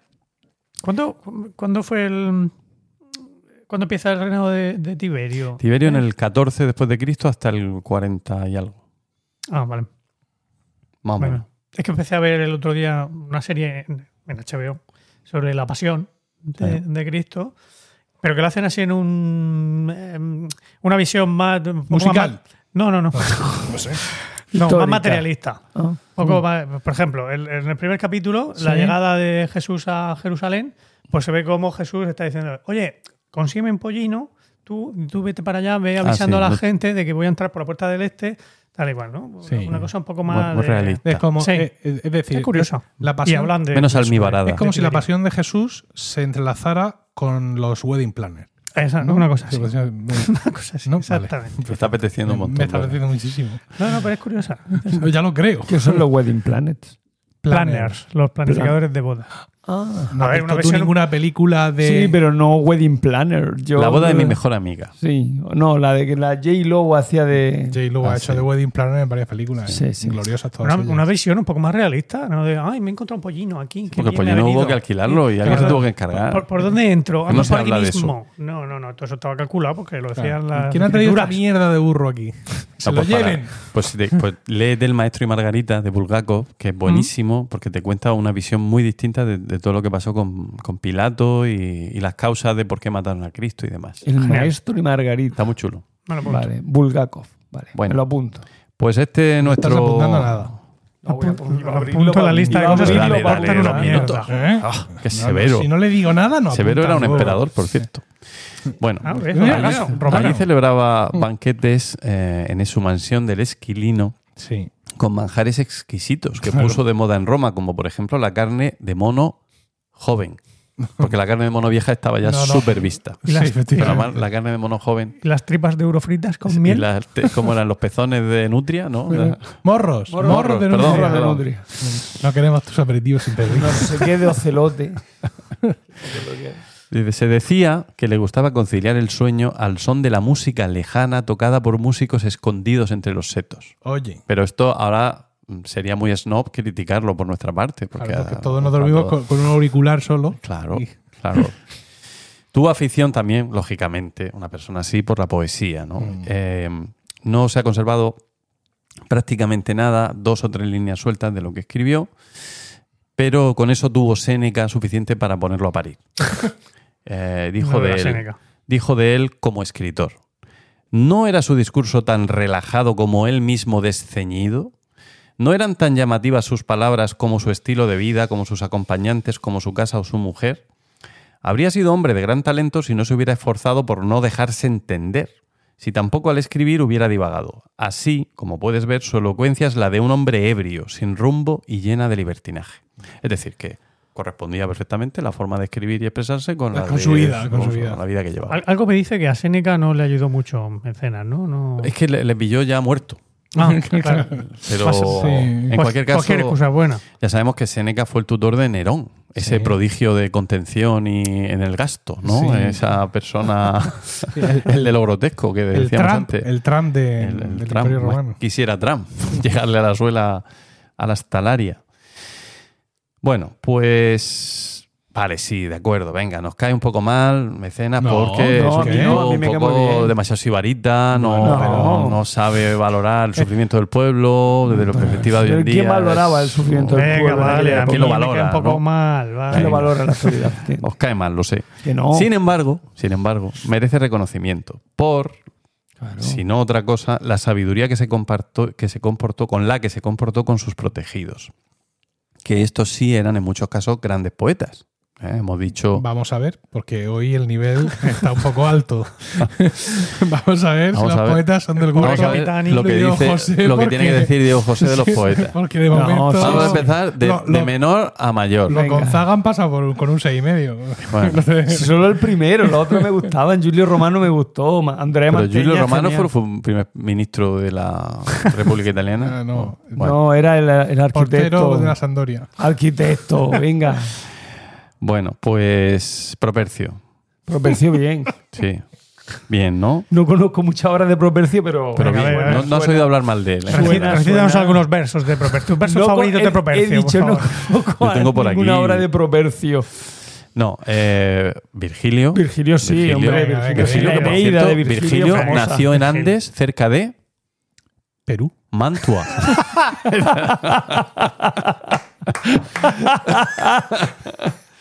Qué disparate. Ya, termino, He terminado mi sección. Ya No, está, sigue, acabado. sigue, sigue, Virgilio, ¿quién más?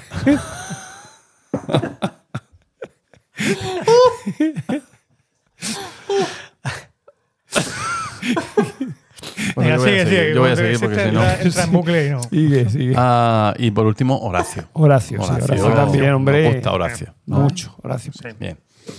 Tres pájaros buenos en lo de la poesía, que controlaban mogollón. Eh, a ellos y a otros muchos, además de los músicos que tocaban detrás de los setos, agasajaba y subvencionaba. Y convirtió no solo en, digamos, compañeros de sus fiestas y gente que, que alegraba con su compañía y su sabiduría poética, sino también incluso en compañeros de sus misiones diplomáticas, Emilio. O sea, estaba todo inventado Sí, sí.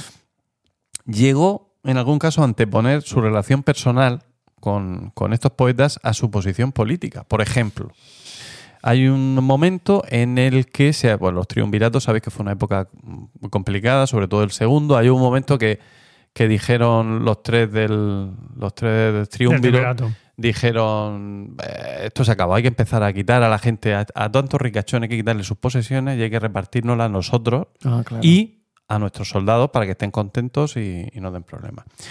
Pero Mecenas, que estaba ahí al lado de Augusto, tuvo conocimiento de eso y le dijo que se iba a hacer una salvedad en el caso de, la- de, de las posesiones, de las propiedades, de las fincas, que, en las que se hubiera enterrado, ah, siguiendo un determinado ritual o ceremonial, a alguna, en fin, se hubiera enterrado a alguien, que hubiera algún tipo de enterramiento, de ceremonia fúnebre, ¿no? Como... Entonces, ¿qué hicieron Mecenas y Virgilio? Pues prepararon el funeral de una mosca. Pues Virgilio mm, cuenta la leyenda que es que tenía una mosca que le había acompañado mucho tiempo y entonces pues le prepararon su catafalco, le hicieron su funeral con toda la pompa, allí lo enterraron en una urna y Virgilio incluso le escribió unos versos y gracias a eso la finca de Virgilio eh, se salvó de la proscripción, del reparto que hicieron los triunviros. El que hace la ley. Ahí está. Pero bueno, te la- al final pues te la juegas un poco, ¿no? Porque por tu Pero es amigo Virgilio vas ahí claramente es un poco falta de respeto a, a Augusto, que luego se la devolvió enrollándose con la mujer de Mecenas, todo hay que decirlo. No. Claro. El efecto... ¿Quién, el- quién se eh, enrolló? Augusto. Augusto, el emperador, Ah. a su querido amigo y consejero Mecenas, parece ser que le levantó la mujer un poco. Un poquito. Pero, y, es- y eso enfrió la amistad. Hay que ver. ¿Quieres que no? Gente que no tiene sentido del humor. Resquemor causó. El efecto mecenas fue doblemente beneficioso, porque no solo les permitió a los poetas vivir con desahogo y centrarse en su trabajo sin exigirles a cambio una actitud aduladora, que esta es otra cosa importante, porque vale, yo te, te pongo las habichuelas, pero quiero dos sonetos cada semana. Una cantata. Y ya te puedes tú Todo cuidar de que ahí salga yo bien. Claro, lógicamente eso mata cualquier tipo de inspiración y vocación. Tuvo la inteligencia de no hacerlo así. Eh, y bueno, eh, eh, por ejemplo, favoreció también que estos poetas entre sí tuvieran una relación más cercana, mm, se, se hicieran amigos, de hecho. Eh, Horacio, sabemos que eran muy amigos Horacio y Virgilio, pero es que Horacio además lo dejó por escrito en, en una de sus odas. Ruega a la, pore- a la poderosa diosa de Chipre, que es Afrodita, que preserve a la mitad de su alma, que es Virgilio, que se ha ido de viaje. Entonces, cuando vaya de viaje, que no le pase nada, por favor, tráemelo de vuelta. Eh, o en una de sus sátiras, Horacio también narra las andanzas, sus andanzas junto con Virgilio, junto con Tuco y junto con Vario, que fueron los dos que salvaron la Eneida de la. De la Vario y Tuca, mejor dicho. La Eneida de lo- del fuego, porque Virgilio la quería quemar. Había ordenado que al morir él, como estaba incompleta, se quemara. Y se lo dijo a estos dos amigos que eran como sus albaceas, y los dos se negaron a, a quemarla. Bueno, pues los cuatro se fueron hasta Brindisi con Mecenas para firmar una paz con Marco Antonio. Y entonces, en la sátira, pues yo qué sé, se podría esperar que, mm, Horacio narrara la grandeza de Mecenas y hay que ver qué bien nos trata y, lo que hace es contar una serie de anécdotas, de chascarrillos, de, de- de dificultades del camino, de borrachos que cantan por la noche y no le dejan dormir. Decir que no centra, no, se centra en su mecenas, sino que se centra en pues, lo que a él le parecía interesante, que eran la- las cosas de vida cotidiana y sus rollos con sus amigos. Bueno, terminamos entonces con mecenas, creo que está suficientemente eh, argumentado que eh, la importancia de este personaje. hablo brevemente del mecenazgo en la edad moderna. Yo pensaba Sí. que Mecena, no sé, a lo mejor era una leyenda, que era el que se encargó de que se reformara todo el, toda Roma, a- o sea, toda la obra pública de Roma, de, mm, en la época de Augusto, que fue el que se encargó de decir, pues aquí vamos a hacer tal, vamos a reformar tal templo, tal- no sé, tenía, Pues si tú lo lo tienes oído, no. no. te digo que no. a lo mejor, no sé. Yo ¿Qué eso ruidos es no- eso que es? Se ha, se ha conectado el móvil de Emilio a, Se la, ha conectado a la a la mesa. mesa por Bluetooth. Vale. Ya, puedo seguir. Bueno, pues Emilio ya ha dicho mucho sobre el mecenazgo en la edad moderna, ¿no? Lo que podría yo añadir, aparte de, de todo eso, es que más recientemente, pues ya los estados, cuando han tenido una entidad suficiente y suficiente dinero, han, han pasado a ser mecenas. Muchas veces las empresas y también los particulares, ¿no? Y se ha creado, se han creado canales de micromecenazgo, que esto sí que es una cosa más o menos moderna. Ah, es un ejemplo de los cuales es el famoso Patreon. ¿Qué es Patreon? Sab- ¿Sabéis lo que es Patreon? Sí. Sí, sí. Pues es una especie de plataforma hecha con ánimo de lucro que se crea en 2000, eh, hace 10 años, en 2013, y que de entonces aquí pues ha, ha pega- ha experimentado un importante crecimiento eh, en la que, bueno, pues que la gente que tiene algún contenido que ofrecer, ¿no? Eh, pues puede permitirse ofrecerlo y conectar directamente con sus seguidores sin intermediarios y, que, y sacar dinero de ahí. Emilio no es muy de Patreon. Patreon. Mm. O Patreon. Ah, ¿cómo lo- La gente le llama La gente le Patreon. llama Patreon. Vale. No, no, no es que no sea yo muy de Patreon. Sí, porque tú podrías estar y no estás. Sí. Pero, a ver, Patreon funciona muy bien en determinados entornos, en determinados mercados y para determinados contenidos. Para otros yo entiendo que no, que no funciona tan bien. Muy bien, muy bien. o sea, Ya está. Yo, yo estoy en Patreon, no recibiendo, sino dando. Pagando, sí, eso ya Esto lo se sé, puede interpretar de muchas formas, pero estoy. Dando y no tomando. Efectivamente, estoy pagando, no me acuerdo bien a quién, a Marquino me parece, uno y a otro a no sé quién más. Sí. Pues ya que lo has dicho, yo lo menciono. Yo estoy, eh, yo estoy ahí aportando a Félix, a nuestro Ah, a- con- eh, romano invitado de hoy. sí.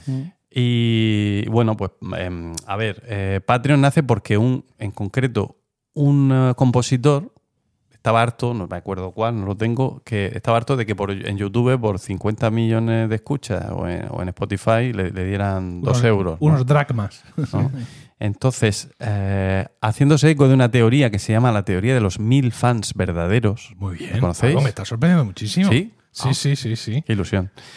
Ah, que formuló el periodista Kevin Kelly en 2008 Sí, señor. y que venía a decir, más o menos, que no necesitas tener dos millones de seguidores. Con tener mil que estén dispuestos a darte dos euros al mes, pues ya está, ya estaría. ¿No? Sí, efectivamente. Qué bien traído eso. Me está interesando mucho. Y seguro que nuestros oyentes también. Sí, sí, sí, sí, sí. O sea, que si quieren aportar, pues ya saben, ¿no? Aquí estamos. No solo los pequeños creadores eh, han hecho uso del micromecenazgo, el Museo del Prado, por ejemplo, también. Claro, el Museo del Prado y otras instituciones tienen una ventaja, y es que en España hay una ley, la ley de mecenazgo, que es de Aznar, bueno, de Aznar y alguien más también participaría, pero básicamente de José María Aznar, ah, que establece en qué condiciones pues puedes tú de grabarte dinero aportando mm, a su vez contribuciones a distintas causas. Y el, el Museo del Prado es una de esas instituciones que puedes recibir. Entonces el Museo del Prado ha, hecho- ha montado un micromecenazgo para comprar una obra, la Retrato de la Niña con Paloma, Que no, de tienen, Bue. que no tienen cuadros suficientes. Sí, para dejarla en el quinto Abajo, sótano de la... Pero se ve que completa la, la etapa no sé La qué. etapa dice, cubista nos vemos alguien". ahí que nos interesa. Bueno, pues se- 6.500 personas recaudaron 204.000 euros, ¿no? O una restauración del Pórtico de la Gloria de la Catedral de Santiago. Eso sí está bien. En Librilla, por ejemplo, han- Librilla. mm, 50 No esperaba personas este giro. Venga. han, han, puesto- han aportado dinero para comprar las posadas del Duque de Alba, que, estaban, que están ahí en Librilla, Sí. Que han salido a subasta y Ah. entre el ayuntamiento y, y las personas de, de Librilla, pues la han comprado para reformarlas. O sea que yo me quedé muy sorprendido de. Yo estoy entre los que puso cuartos para comprar la isla esta de ahí del. Chilan. No, la del Mediterráneo. ¿Qué isla ¿Qué del? Mediterráneo? Sí. ¿La isla de plástico? o qué? No, hombre, esto que compró, que, que compraron también porque lo sacó a subasta Saret, donde querían hacer una, un resort de lujo Y que lo sacó Surafta Ah, la de. mm, La, la- la- la- ¿Cómo se llama? La de Águila, sí. Sí. La de. Ay, no me acuerdo. Bueno, pues sí, que luego la- enseguida la compró la comunidad autónoma. No, salió al tanto y retracto para, mm, para poder hacer un resort de lujo. O sea, es que qué delincuencia común. de el verdad. fraile, la isla del fraile. Sí, o sea, es que mm, ni serlo ni para hacerlo. Es una desfachatez. O sea, yo cuando me siento aquí y te escucho a ti hablar de no sé cuánto y tal, y entonces, claro, en Grecia, porque fulano había mirado para la izquierda, luego lo hicieron suicidarse. Y yo, pensando que aquí salen los ecologistas, compran la isla esa con, con cuartos para convertirla en el santuario de no tal, y, y aparece el gobierno mm, baboso, reaccionario, Regional. fascista, regional, dice- saliendo al tanteo y retracto para no, para comprarla a ellos y poder hacer el, el- el- y, Y- recalificarla. a ¿En, su en amiguete. serio? ¿En serio Sí. que van a hacer eso con la isla? No me lo puedo creer. Pensé sí. que la habían comprado para, para controlar ellos la, los la gestión del espacio míos natural. Van a controlar, los cojones míos van a controlar. Qué disparate. Venga, Bueno. sal- sigue para Termino, que, termino. que me encarnizo. Termino. Eh, ¿Cuánto donamos los españoles? Datos del, del ministerio. Ah, pues los españoles en IRPF Ah, donamos, hay un 17,69% de donantes sobre el total de declarantes, es decir, hay casi un 20% de españoles que están donando. ¿no? Muchísimo me parece. Lo cual está muy bien. El, el importe que se deduce en esos españoles eh, es de 517 millones de euros, pero lógicamente lo que contribuyen es más es, mucho más. En cambio, impuesto de sociedades, solo no llega al 1% eh, las sociedades que contribuyen por medio de donaciones. Y el importe es bastante menor que el que he comentado. Claro, en el, en el- el análisis que hace el ministerio se queja amargamente de, de esta, de este desfase entre las dos cifras. Bueno, y termino leyendo unas palabras de la propia web de, de la propia web del ministerio. Dice, se liga, se tiende a ligar actividad de mecenazgo a regulación y a incentivos fiscales, como si fueran lo mismo o como si la primera no se pudiera dar sin los otros dos. El mecenazgo no debería depender de la existencia de deducciones fiscales o de una regulación para incentivarlo. Es una actividad altruista, lo pone así en, en negrita. Diga ¿no? usted que sí. Eh, o sea, que. Bueno, pues que, en fin, que, que donemos, ¿no? Que donemos los que podamos, los que tengamos ya una edad, los que ya hemos criado o hemos alcanzado una posición, vamos a decir, acomodada más o menos. Siempre es un placer, pues, encontrar a gente con talento a la que se le puede echar una mano. Y ya está. Sé que vosotros sois todos donantes de ONGs y de distintas. Claro, eso te iba a decir, que, Yo sí. que en, ese, en esa cantidad hay mucha donación, pero no sí. al arte, ¿no? No, a- no, no- no es un Sí, bueno, mecenazgo muchas realmente, cosas. ¿no? Yo, lo- Eh, yo lo dono a la educación. Sí, La bueno, ONG a la que dono es de educación. puede ser. No, no, sí. Pues es del Wende al Ah. servicio de la vida, que hacen, hacen colegios en sitios así, en África y tal, misiones. O sea, es una, es una asociación religiosa. Pero, no, No, que te viste en que te ve. pero, pero yo pregun- pregunté en qué se iba a gastar eso y Sí. Sí, es verdad que al Sí, es verdad que, para el proselitismo, o sea, es un colegio católico. Pero bueno, mientras que sea un colegio, me Si viene me enseñan bien. a leer, aunque sea la Biblia. ¿no? Claro, me viene bien. Pues ya está. Yo he terminado con mi sección de hoy. Muy bien. Gracias. Yo en su momento me pensé lo de Patreon. ¿Sabes? Porque te soluciona. O sea, está ya montado, ¿no? Te soluciona muchas cosas. Eh, no tienes tú que montarte el chiringuito desde cero, que fue lo que, lo que hice yo. Pero pensándolo bien, yo pensé que prefería tener clientes a tener donantes. Porque yo lo que iba a ofrecer era un contenido concreto, es decir, era un compromiso concreto y continuo. Aunque hay mucha gente en Patreon que lo hace, pero la parte gorda de Patreon mm, viene de gente que simplemente se mete ahí a apoyar al, cre- al creador que le gusta por lo que ya está creando. Si luego por meterse allí pues le dan una pegatina o no se la dan, pues bueno, eso es lo de menos. Eso es lo de menos. Y este perfil de donante en España no existe. Es decir, hay podcasts que sin ofrecer una versión premium ni nada, ni, ni mucha cosa adicional, más que pues, publicación anticipada, tres tonterías, están viviendo de Patreon. Y eso aquí en España sería imposible porque nuestro mercado es distinto. Aquí la gente puede estar dispuesta a pagar y lo está. Mm, Yo tengo un negocio basado en eso, en mi podcast premium, pero es siempre te pagan a cambio de algo muy concreto. O sea, porque por el podcast premium o por el no sé cuántos o por esto o lo otro o la comunidad o lo que sea, en fin, tienes algo muy concreto. Lo de me meto a tu Patreon y te pago y si me llevo algo me lo he llevado y si no, pues no me lo he llevado y ya está. Eso en, en nuestro mercado es eh, absolutamente imposible. No, estoy completamente de acuerdo. Bueno, al final, como es la realidad la que manda, lo que tú y yo opinemos es distinto. No, quiero decir que, a ver, eh, te pongo un contraejemplo. Venga, Eldiario.es. sí, que no es un podcast en No, concreto. no, no es un podcast, pero tiene un, una- un formato parecido a lo que podría ser el Patreon. Es decir, lo- los suscriptores Sí, pagan una cantidad mensual todos los meses y realmente no hay la, la ventaja. Bueno, sí, te quitan la publicidad, te quitan cuatro cosas, puedes Sí. ver la portada no sé cuántas horas antes, pero al final tú podrías estar viendo. No, no es como en el país, que no te dejan leer la Ya. noticia entera. No, Sí. ahí puedes leerlo todo, lo tienes todo. Y, hay mucha gente que. Vale, mi argumento sigue siendo válido porque el, el diario.es es un periódico, no es creación de contenidos.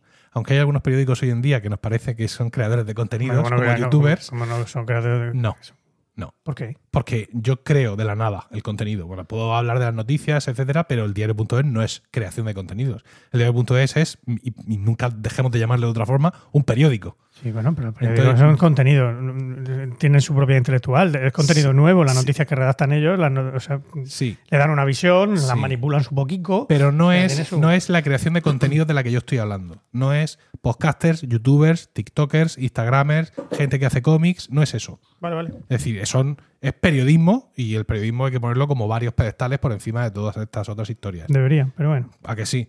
Y por eso habemos algunos que le pagamos al diario.es.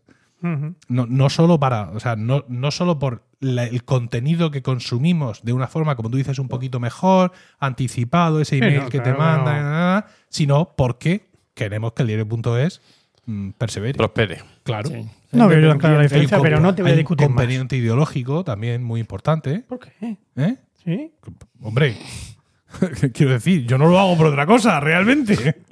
No Estaba sé. siendo irónico. Y todo eso. Y muy bien. Paco, me ha sorprendido muchísimo. Como siempre, Bueno, me alegro. tus giros de guion eh, dignos de un capítulo de Los Simpsons. Sí, a mí me ha gustado lo de los mil fans. Sí. No, no, no lo digo por nadie. Yo, yo tengo unos 500 suscriptores a Weekly. No, mira, Estamos ahí. te queda poco. sí, estamos ahí. Sí, mira, por ejemplo, nosotros podríamos abrir un Patreon. Sería lo, lo, Lo suyo. lo, lo clásico, Yo con que me paguen la hamburguesa, por así decirlo. me conformo. Sería lo, lo habitual. Contribuye con 10 céntimos, ¿Y qué podríamos prometer nosotros en un Patreon? A ver, a, a los que se hagan. pero no hemos quedado que el Patreon es para no prometer nada. no, ya. pero es para no ofrecer cosas de forma continuada. O sea, nosotros no te Ah. vamos a dar nada más. Tú te apuntas al Patreon y te podemos enviar una foto dedicada. te No. ¿Hay alguna cosita así? De momento ya nos hemos comprometido a estar en Madrid en el próximo día del, del andar raro, del andar estúpido ese que Sí. de lo- ya nos comprometimos a ir a. Madrid a celebrarlo Sí. el 7 de enero próximo, ¿no ¿Qué os dices? acordáis? No. El 7 de enero, o sea, después de Reyes. ¿Qué dices? Era el 7 o el 11. No me acuerdo, igual. no me acuerdo. Y hay que dar allí con nuestros fans, eso está. Eso está hecho, ¿no? está. Pero solo con los del Patreon. Los que no pagan el Patreon, no, que no aparezcan por allí. Mínimo a 10 metros. Por ejemplo, una cosa sería, que no lo vamos a hacer, que tengan acceso al Discord solo los que están en el Patreon. Ole. Mm, sí, sí, Mm. no. Pobretico. No, hombre, no. Los queremos mucho. Para los cuatro que escriben. Los que cuatro son- que escriben. esas son las típicas cosas que suelen estar en un Patreon. Es decir, algo que al creador no le suponga mucho esfuerzo ni un trabajo adicional porque no se trata de, se trata de que me pagues o que me aportes o que me dones por lo que ya hago, no para algo nuevo que tenga que hacer encima. Ese es el rollo. Con el diario.es.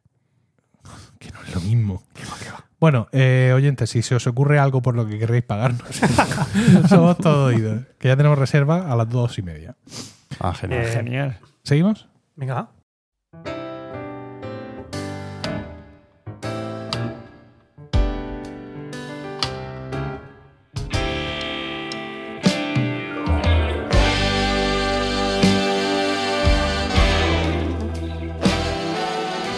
Desde un bar mal iluminado en el Soho nos llega José Miguel. Ojo. No, no, no, no, no, no es en el Soho. En el Soho Ah, por neoyorquino, esto. no en el Ah. Soho Perú. Pensaba, Pensaba que era por lo que va, por, por lo que vamos a escuchar, a escuchar a continuación. Ah, que, ah, por lo que vamos a escuchar a continuación, ¿te, ¿Te refieres? acuerdas? ¿Te refieres a- Sí. a aquello que vamos a escuchar? Eso. Ah. A continuación, Ah. concretamente. En concreto a continuación. Ahora, en cuanto, ¿Y quieres que sea ya la continuación? en cuanto se, te, se te conecte el Bluetooth del móvil otra vez, Sí. ya. Sí, ponlo, ponlo ya. Ah. ¿Lo pongo ya? Ponlo ya mismo. Venga, lo pongo ya mismo. Vamos a ponerlo ya mismo.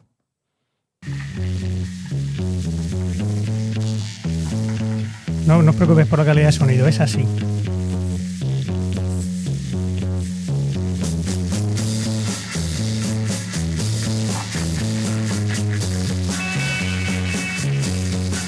A ver si entra por lo menos el cantante un poquito.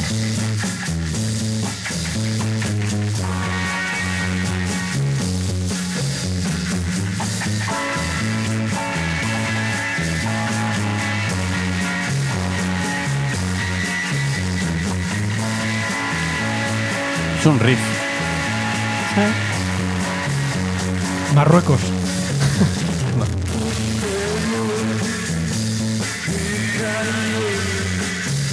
Vale, ya lo puedes ir quitando.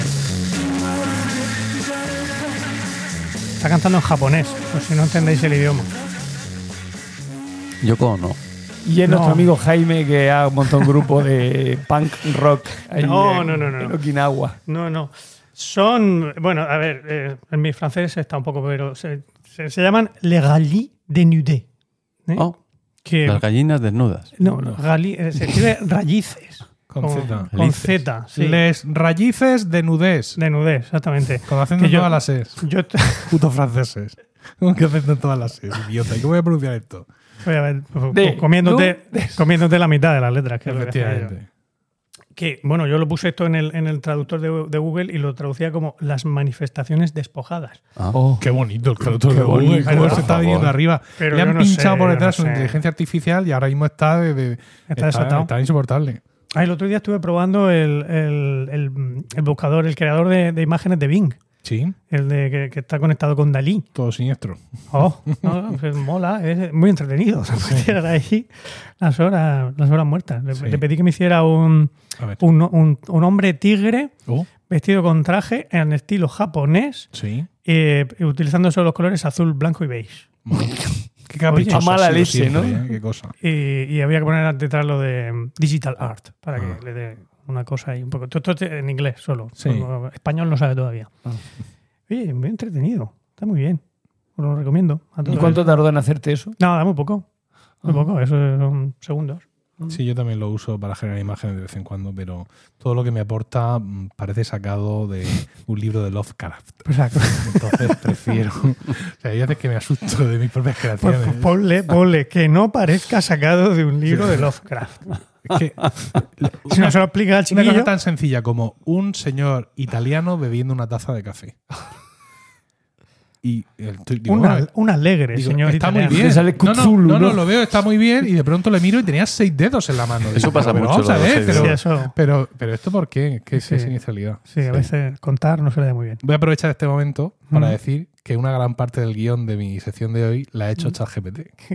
No me digas. Oh. Qué fuerte. Lo que pasa es que mm, he tenido que darle más remendos que, que a unos calzoncillos viejos. Porque evidentemente se equivoca en muchas cosas. Entonces, ha sido por, por simplemente por, por ejercicio. O sea, he ido por- preguntándole cosas, pero yo tenía al lado las otras páginas web. Entonces, con lo que él me iba diciendo, yo iba hilando y al final iba corrigiendo más que usando lo que ponía. Porque se lía, se lía.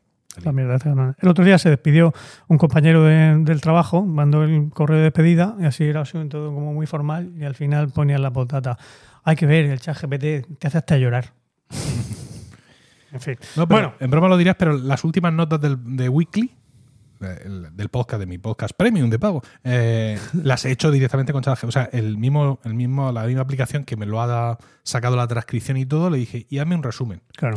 Y un poco entusiasta además, porque siempre que le pide, hazme las notas de un podcast, empieza, aquí estamos en este nuevo capítulo maravilloso. O sea, está como muy, como muy puesto de anfetas. Entonces hay que bajarle un poquito el nivel, pero luego se queda bien.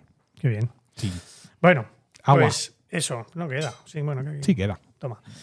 Para Pues eso, ¿eh? Les Rally de, de Nudé Mm. pues son, eh, son un, un- un grupo japonés nacido en Kioto. Lo fundaron en Kioto en el año 1967. No dices tú que, que ahora mismo.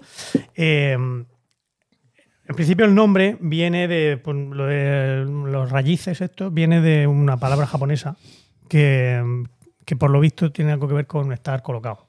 ¿no? Ah. Estar, eh, drogado, ¿no? Y lo de desnudos, lo de desnudé, pues que.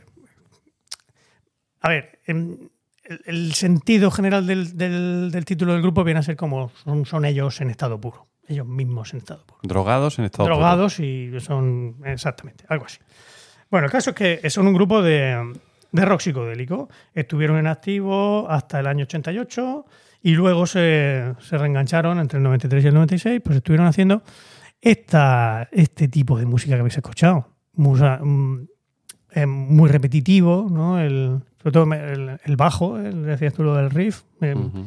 Me, me- me alegra que os hayáis fijado en el bajo, porque luego hablaremos sobre el bajista. Eh, unas grabaciones muy malas, ¿no? muy mala calidad. A propósito. Todo, sí, sí, todo es a propósito. Eh, el cantante cantaba bastante mal, luego mm, sube un poco más para arriba y es todavía peor, desafinado todo, ¿no?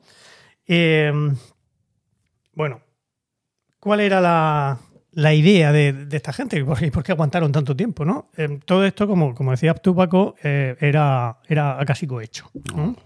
Porque su idea era, pues eran gente muy revolucionaria, muy tal, que lo que querían era acabar de una vez por todas con la cultura, Como Woody Allen. como Woody Allen, acabar con la música, acabar con la, con la industria discográfica y... Con las ganas de vivir de la gente. Exactamente, y con lo que viene siendo una canción de, en el... O sea, era todo una reacción ante el status quo y los valores de sus padres y, Y los acordes. y el buen gusto. Y de sus hijos. Una relación contra los acordes mayores y menores. Efectivamente. Eh, bueno, el caso es que, que bueno, que no se, no se conformaban como otros grupos de rock con hacer unas letras así más, ¿no? como podían ser los Rolling Stones y más lejos, ¿no? Que hacían unas letras un poco más o menos combativas, pero al final hacían música buena, ¿no? O más o menos buena, ¿no? Estos querían ir, querían ir un poco más, mm, más lejos. Entonces no hacían conciertos realmente como tales, sino que se ponían a tocar en la calle. el- No grabaron discos. Realmente esta- estas grabaciones son pues, cosas espurias que se fueron cogiendo. Está, está en Spotify, es lo, lo- lo que habéis oído. Pero no, no, no era una grabación como de, ¿Y de, de- estudio. de qué vivía esta gente hasta el 88? Bueno, pues ahí, ahí, ahí, ahí vamos. Mm, Y los, y los temas son súper largos, ¿eh? Este que, que he puesto duraba 12 minutos. De tan, tan, tan, tan, tan, tan, tan, tan. Joder. 12 minutos tal que te pego, pero tienen otros más largos, de, de- de 20 minutos y, y más. El caso es que, pues eh, en los años 60 y en eso hasta, hasta los años los primeros de los 80, pues esto caló, caló entre la juventud japonesa y tuvieron muchos, muchos seguidores. Los que se, se denominaban los Futen, que venía de un, de un manga muy famoso también, un manga underground de, de la época, que yo no he conseguido. Estuve haciendo búsquedas sobre Futen y no, no conseguí encontrar nada muy claro. Esta gente, los, los Futen, pues al final lo, lo que, lo que mm, lo que hacían era, eran un poco unos ninis, ¿no? No se querían integrar en el, en el mercado laboral. ¿Qué, qué pasa? Pues nada, es que me acabo de acordar de una cosa. Fuera, sigue, sigue. Dilo, tío. No. No, de lo de los. Andes, cuando ha dicho este, lo ya es que no quería. es que se me ha venido a la cabeza, perdón. Ah, vale, vale. Pido perdón. No, pues eso. Que estos señores, los Futen, pues eh, eran un poco los ninis de la época, que no se querían integrar en el mercado laboral. eh, Cada vez me están cayendo peor, padres. ¿sí, no? Bueno. eh, y terminaron concentrándose todos en, un, en uno de los barrios de Tokio. Empezaron a hacer un- una especie de, de gueto allí en, en un barrio de Tokio. No, no- no me he apuntado el nombre, porque total, ¿para qué? Para que, lo, para, que, para que lo sepa Jaime, los demás nos va a dar un poco igual. Y allí, pues claro, ¿de qué vivían? Pues mal vivían. Mal vivían a base de, pues, de, men- de mendigar y de hacer trabajillos esporádicos, porque lo de integrarse en el mercado laboral no. ¿eh? Pero trabajillos un poco esporádicos. Tranquilo, tío José. Si me estoy poniendo de los nervios ¿eh? con esta malo. gente. ¿Que no te ha gustado la música? No, El- mucho. El caso es que ayer cuando estuve, cuando estaba gustó. escribiendo esto, Al final te cogiste el gusto. no es que me gustara, pero esa, ese, ese mm, soniquete repetitivo, al final, Te dan ganas de irte al barrio ese allí a. ¿no? Sí. pero es un poco porro. ¿no? esa, Sí, es esa una, cosa. una mezcla como entre el ruido blanco y el ruido marrón, ¿no? Que al final te crea un estado, te desactiva el cerebro Sí, y te permite es como lo- lo- descansar. la, música esta de los budistas, ¿no? Lo- igual, igual no es, pero sí, te lo que quiero decir dices. el efecto, el efecto un poco hipnótico de, Sí. de estar ahí, claro. Hombre, supongo que ayudaría, un poquito de LSD, pues ayudaría en Sí, todo esto. no tienes, ¿no? No lo tengo. No. ¿No te- ¿Se te ha acabado? Sí. Vale. Bueno. Eh, entonces, el, el- porque al final empezaron a convertirse un en un problema para las autoridades japonesas de la época. Como que al final. Al final, pues cuando, cuando- cuando terminaron juntándose demasiado. ya. Cuando había muchos. Al juntos. principio casi que se alegraban, decían, pero déjalo, déjalos ahí Total, también. no, no Sí. hacen, no hacen daño, total, están ahí. Pero claro, cuando el número empezó a crecer, pues las autoridades japonesas empezaron a preocuparse y decidieron que lo mejor iba a ser sacarlos de ahí del centro de Tokio y llevárselos a un campamento abandonado de los americanos que estaba por allí en las, en las afueras. Y que os organizan allí un COFHOS y a tomar por culo. Claro, error. Fue- ese, fue- ese fue, ese fue su error. Porque, efectivamente, empezaron allí, montaron una comuna Ah, estupenda y entonces empezó a, a sus ideas empezaron a difundirse. Y a ir más gente. Claro, todo, aquello hasta ahora se había quedado en Tokio, pero al empezar pues, la cosa se difundió, empezó a venir gente de otras, de otras ciudades y aquello pues, pues fue creciendo. Eh, y incluso surgieron más, surgieron más bandas parecidas. a- Otra encima. pero allí en el, mismo, en el mismo campamento o, Sí, o- o se surgieron crearon allí. más campamentos. no, en principio- que yo sepa, no. En principio fue, Ah. fue este campamento solo. Sí. El caso es que el, el bajista. Qué, de- des- qué desagradable del grupo. sección. ¿Nos está gustando? No, no Paro. me está ¿queréis- gustando. ¿Queréis que pare? No, no, no, quiero saber cómo acaba. A ver si No, lo Pues mal, ya te lo digo yo. No, no, no. El caso es que este señor, el bajista, eh, Sí. el tan tan tan tan tan tan, pues que se llama Moriaki Wakabayashi. ¿vale? Vale. Que es un dato que, que lo, lo he escrito pensando en ti, Diego José. Moriaki a Muy bien. Tiene nombre de comida. Pues pensó que aquello no era suficiente. No. Esto se me queda a Estaba quedando- mí. se estaba quedando todo- corto. se me queda Mis aspiraciones no, no se, no se sí. colman Dema- con demasiada esto. formalidad. Yo aquí veo un estiramiento que no. No, pero Nos me refiero estamos a- aburguesando. en el- exactamente, en el tema de la revolución. ¿no? Que, que sí, que ahí había Sí, cuatro matados. Que había algunos que se duchaban no, y todo. No, no intentes chafarme mi sección también, Diego José. No, no, no, no, no, no era ese. Eh, y entonces, ¿qué decidió? Pues cogió a un grupo de colegas y se plantaron el 31 de marzo del 70 en el, en, en el aeropuerto de Haneda de, de Tokio. Para ir a ver a Yoko Digo- Ono, a ver si Digo Haneda, ilustraba. porque todos sabréis que el aeropuerto de Narita se, se inauguró en el 78. Era un Claro. poco- Sí, sí, sí. No, no, Sí, no. sí. Pero se fueron ahí. Estaba ahí atento para pillarte. ¿eh? Sí, ¿no? Sí, Pero sí. este- este- Yo este- sí hice este- Narita y Haneda. No, pues en Haneda, fueron a Haneda. Y se montaron en, el- en un avión que iba desde. Pero ¿y cómo pagaron? Si no ganaban Déjalo- dinero, déjalo van al hombre, No, déjalo al hombre. tenían, tenían su. Yo qué sé. tenían pues, sus recursos. Tenían un Patreon. Tenían un Judas Patreon. pagaría, yo qué sé. Tenían un Patreon. Eh, que, que lo que hace en la serie está de HBO todo. Judas, paga eso. Judas, paga el pollino. Judas, paga. el- Claro, al final. Pues esto es lo mismo. Eh, iban, cogieron un avión que, que iba a ir a, a Fukuoka, o sea, un avión local, ¿no? Un, un vuelo local. Y en una de esas, bueno, allí en el avión pues iba, iba, iba gente importante, iba- había... mm, He leído en, en un hilo de Twitter que estaba el presidente de la Pepsi, pero me imagino que sería el presidente a nivel japonés como mucho en el, en el avión aquel. Pero bueno, lo que sí seguro es que había pues, cargos eclesiásticos, había americanos, había bueno, gente importante japonesa también. En fin, había gente, gente importante en el avión.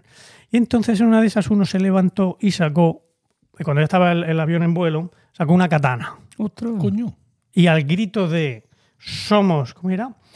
Somos Ashita no Jou, o no, no Joe, no sé cómo se pronuncia en japonés, pues eh, decidieron secuestrar el avión. ¿no? El, este- este- esto también es curioso. El, el Ashita no Joe se- mm, parece ser que es un personaje de manga también bastante famoso. Ese sí que he encontrado referencias. Se llama eh, el Joe del Mañana. No sé si. Pues eh, eh, al final es un, como un boxeador con pelazo, que así muy jovencito y muy guapetón. Que bueno, pues no, no- no me he leído los mangas, como comprenderéis, pero que incluso han hecho una película. Hay una película del año 2011. Pero en fin, si hay algún fan de los mangas entre nuestros oyentes, no, quizá nos pueda comentar algo más. Mi hijo. ¿Tu hijo nos oye? Sí, a veces sí. Ah, pues mira, pregúntale por Joe del mañana. A le puede del contar. mañana. Bueno, el caso es que, pues, eh, claro, mm, parece que la- las medidas de seguridad en aquella época no, no, No, no. no eran las mismas que ahora, porque meter una Nos pasó katana una cosa así en- en nos el- pasó una cosa en Sicilia, pero luego la cuento luego, en la comida. Vale. Bueno, como quieras. Y eh, pues al final, pues convencieron a los. Te estoy aburriendo, Dios José, con ese reloj. A ver, por la comida y el tiempo que me va a quedar a mí para poder hablar. Convencieron a los a los pilotos de que, bueno, de la, de la conveniencia de hacerles, de hacerles caso, valga la redundancia. Pero claro, eh, ellos querían que llevaran el avión a Cuba. Ostras, pero eso no da. Efectivamente. Eso le tuvieron que explicar los pilotos. Pero vamos a ver. Una cosita. No es lo mismo ir de normal. Tokio a Fukuoka, que no sé cuánto, cómo de lejos estará, pero vamos. Cuba pillaba un poco más lejos. Entonces de- les dijeron que, que no había más remedio que aterrizar en Fukuoka, donde y que una vez allí ya hablaríamos, ya podrían cargar más combustible y tal y cual. Entonces, pues efectivamente hicieron eso. Eh, am, aterrizaron en Fukuoka y empezaron a, a- a, bueno, pues a, a negociar con los rehenes. Y dijeron que, que a ponernos más gasolina, llevarnos a donde nosotros digamos, y a cambio pues soltamos a las mujeres y los niños. Ajá, Pues en sacerdote ya lo, ya el de Pepsi. No, no, no, eso se quedaron. eso se quedaron.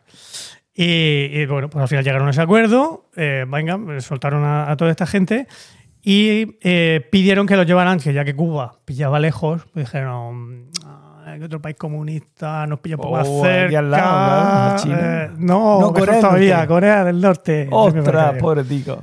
pidieron que lo llevaran para allá.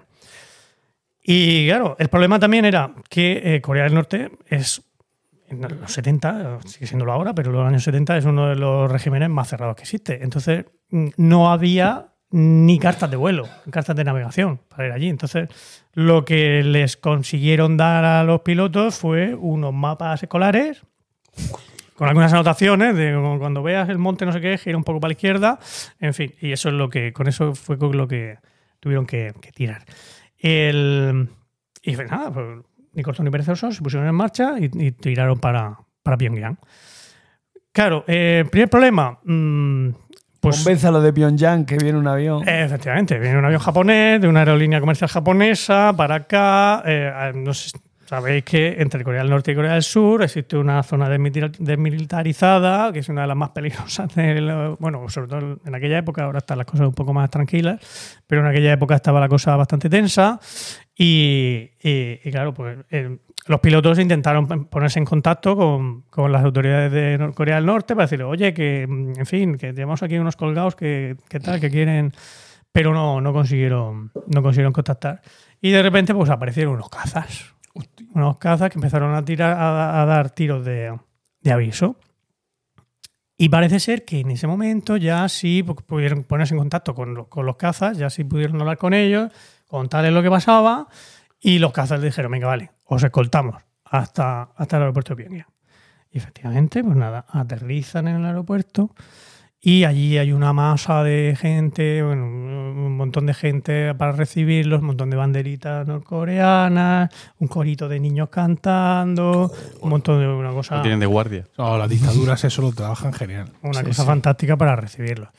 y efectivamente abren la, la puerta del avión y llega allí un militar a decirles que el líder supremo, no me acuerdo que El amado líder, en, Kim aquella época.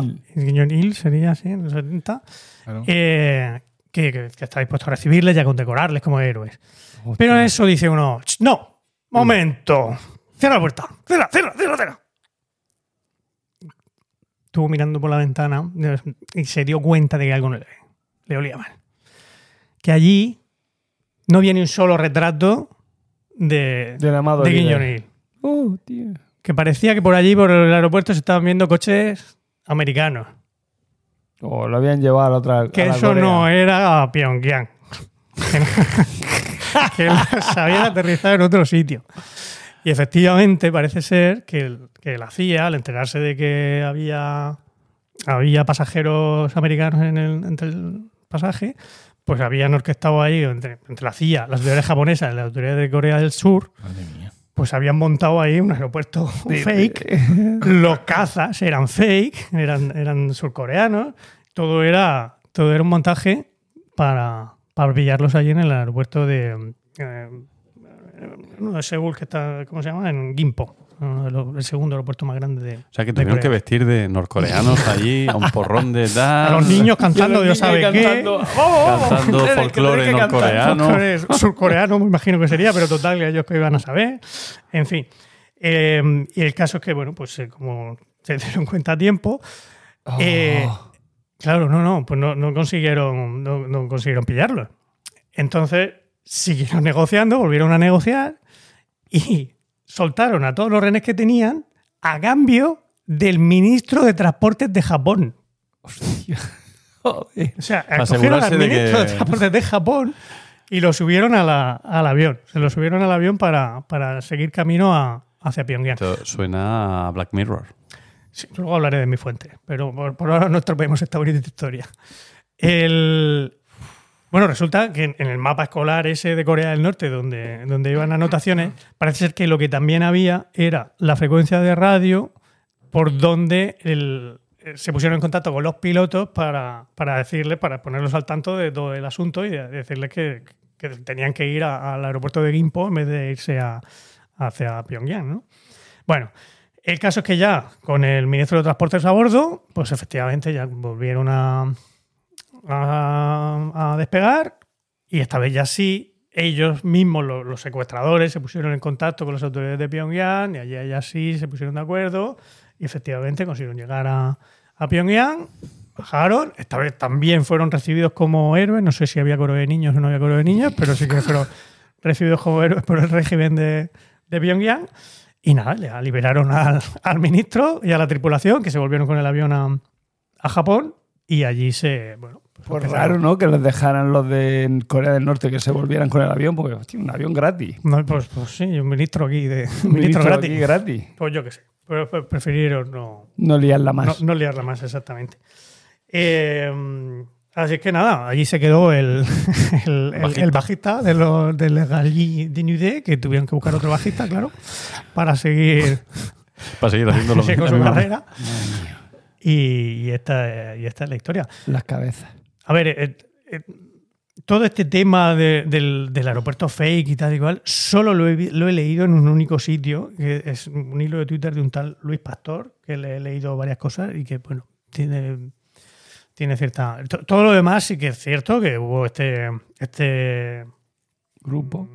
Bueno, el grupo existe, el grupo sí que, sí que eso sí tiene su página web, tiene varias, varias canciones en, en Spotify. Sí, los campamentos y todo eso. Todo eso sí, todo eso sí es verídico. Y el que no digo que el otro no lo sea, pero que solo tengo una fuente. No, no, no quiero. Y que y el, el- el secuestro. El secuestro también, también tuvo lugar. Es O verdad sea, que. de las pocas veces que un secuestro aéreo ha llegado a buen puerto, vamos a decir. Sí, sí, buen aeropuerto, en este caso. Mm. Sí, sí, sí. Y, y que tuvo que aterrizar en un aeropuerto surcoreano y luego seguir camino hacia Pyongyang. Todo eso es. Todo eso sí que es- está contrastado. Pero pues no, lo- no lo tengo tan claro, pero me, me Pero- gustó pero- tanto la historia que creo Pero que entonces merecía la cuando pena se subieron al avión ya iban con esa idea de secuestrarlo. ¿O no? Sí, sí, se sí, les sí. ocurrió allí sí, mismo. sí, sí. De hecho, formaban No, parte. llevan la katana porque la llevan Bueno, siempre ver. encima. Joder. acaso. No, no, sí, sí. La idea eh, formaban parte de un Había un ejército rojo de Ah, no sé sí. qué. Eh, eh, sí. Un, sí, un equipo, un, brazo armado de una organización. Ok. Pero bueno, por desgracia, o por- suerte o por desgracia, como diría Pepe Bermejo, no consiguieron hacer una revolución comunista mundial. ¿Qué vamos a hacer? Y la música, pues perdió. La música perdió también. Bueno, la música perdió a ser gran bajista, pero bueno, yo creo que el que sigue te contrataron estaría a la altura de los resultados. Y eso es todo. Muy bien. ¿Nos ha Pues gustado muy mi agradecido. historia? A mí me ha sí, encantado. al final sí, A mí me ha encantado. claro. Y al principio. gracias, principio Paco. Gracias. La gente despreciable. No estábamos empatizando nada con los personajes. Pobrecito, ¿eh? Pero luego ya nos ha gustado. Es que porque no lo he seguido entero. Escucharos No. los 12 minutos de la Sí, pieza y veréis como al final. Ahora vamos. Ah, ¿Seguimos? Venga. Venga.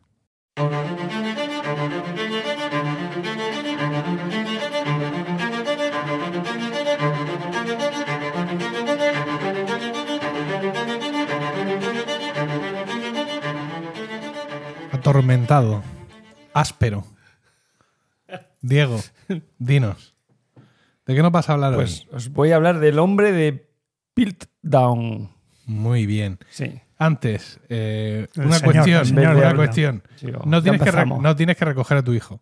No, no, no, no, ya está todo. Mi hijo está en la playa. Se lo ha llevado la- mi mujer a la playa. Estupendo, no demos más datos, ¿vale? Que hay mucho cabrón por ahí. Eh, tus hijos están en la playa, los míos están de campamento Grasti, junto a la gran serpiente, Sí. en la ladera homónima. ¿Vuestros hijos están domiciliados donde habitualmente? Pero están con su madre, no sé dónde los habrá llevado. Efectivamente. Hijo, de hecho, no, está en mi casa hoy. Vale. Eh, ¿A qué hora tenemos la hamburguesa? eso es, a las dos y media. Ah, bueno. Tiempo. bien. Diego, 20 Venga, minuticos tienes. Hijo de puta soy. ¿Cómo Pero- que hijo de puta soy? Pero si es lo Vamos que a ver. tardo yo siempre. Venga, vamos, espera, venga. los Pero oyentes- no me cortéis. Cállate, los oyentes no lo saben, son ahora mismo las 13.51. Y le digo que tenemos hamburguesa para las dos y media, que tardamos 10 minutos en llegar si vamos andando. Vale, y venga, todavía venga, pues dice ya que hijo estoy, de ya voy, puta ya soy. voy, ya voy. No, además este me lo he hecho corto para que no me dierais el follón. Pero venga, vamos allá. Luego ayer lo, lo- lo engordé un poco. Pero Venga, bueno, métele. venga, a ver. El 18 de diciembre de 1912, no digáis que no doy datos, ¿Por la mañana o por la tarde? por la mañana se publicó Venga. en la prensa una noticia extremadamente chocante. El eslabón perdido. Te lo ha hecho la- GPT también, a ti, el guion. Sí. Hoy te vamos a trolear a ¿Qué? tope porque el otro día no pudimos. Ya, ya lo La sé. gente ha pedido extra. Ya sabemos, la, la especie que relaciona a los humanos actuales con los antepasados simios, ¿vale? Se había encontrado. El eslabón perdido. Se halló, sí. El descubrimiento corroboraba la teoría de Darwin, ¿vale? Y por el nombre de el hombre de Pilford sabemos que venía de Inglaterra, se había encontrado en Inglaterra. Los ingleses habían encontrado por fin el eslabón perdido. Por cierto, hay que decir que el término de, de, eh, El eslabón de perdido. no de evolución, el término de evolución, de teoría evolutiva, Darwin jamás habló de una teoría evolutiva. Él habló, él habló de la Del origen de las especies. de la selección natural. Pero en ningún momento se habló de que había una evolución de esa, no sé, de la especie. La- yo no soy un mono y evoluciono a hombre, ¿vale? Sino que fue popularizada por Herbert Spencer, otro señor, cuando hablaba de la supervivencia del más apto. El que habló de la supervivencia del más apto fue Herbert Spencer, ¿vale? Bueno. Tampoco dijo en ningún momento Darwin que el hombre descendiera del mono. Del mono, cuando hablamos de mono, pues El se- chimpancé. es- no, no, ni siquiera del chimpancé, no, no del chimpancé. Del mono es un, un animal con cola, con su tal. Ya. Un, chimpan- un chimpancé es un simio, Ujú. Vale, vale. ¿vale? Perdona, ¿me puedes repetir la fecha que has dicho de encontrar el hombre este? 18 de 18 marzo. de diciembre de Diciembre. 1912. Vale, el origen de las especies es de 1859. La teoría de la evolución de Darwin no se había planteado todavía. 1912. Ah, 1912. 900. Dios, 1800. No, 1912. Machis. Viene ahí a tocarme Ahí, ahí.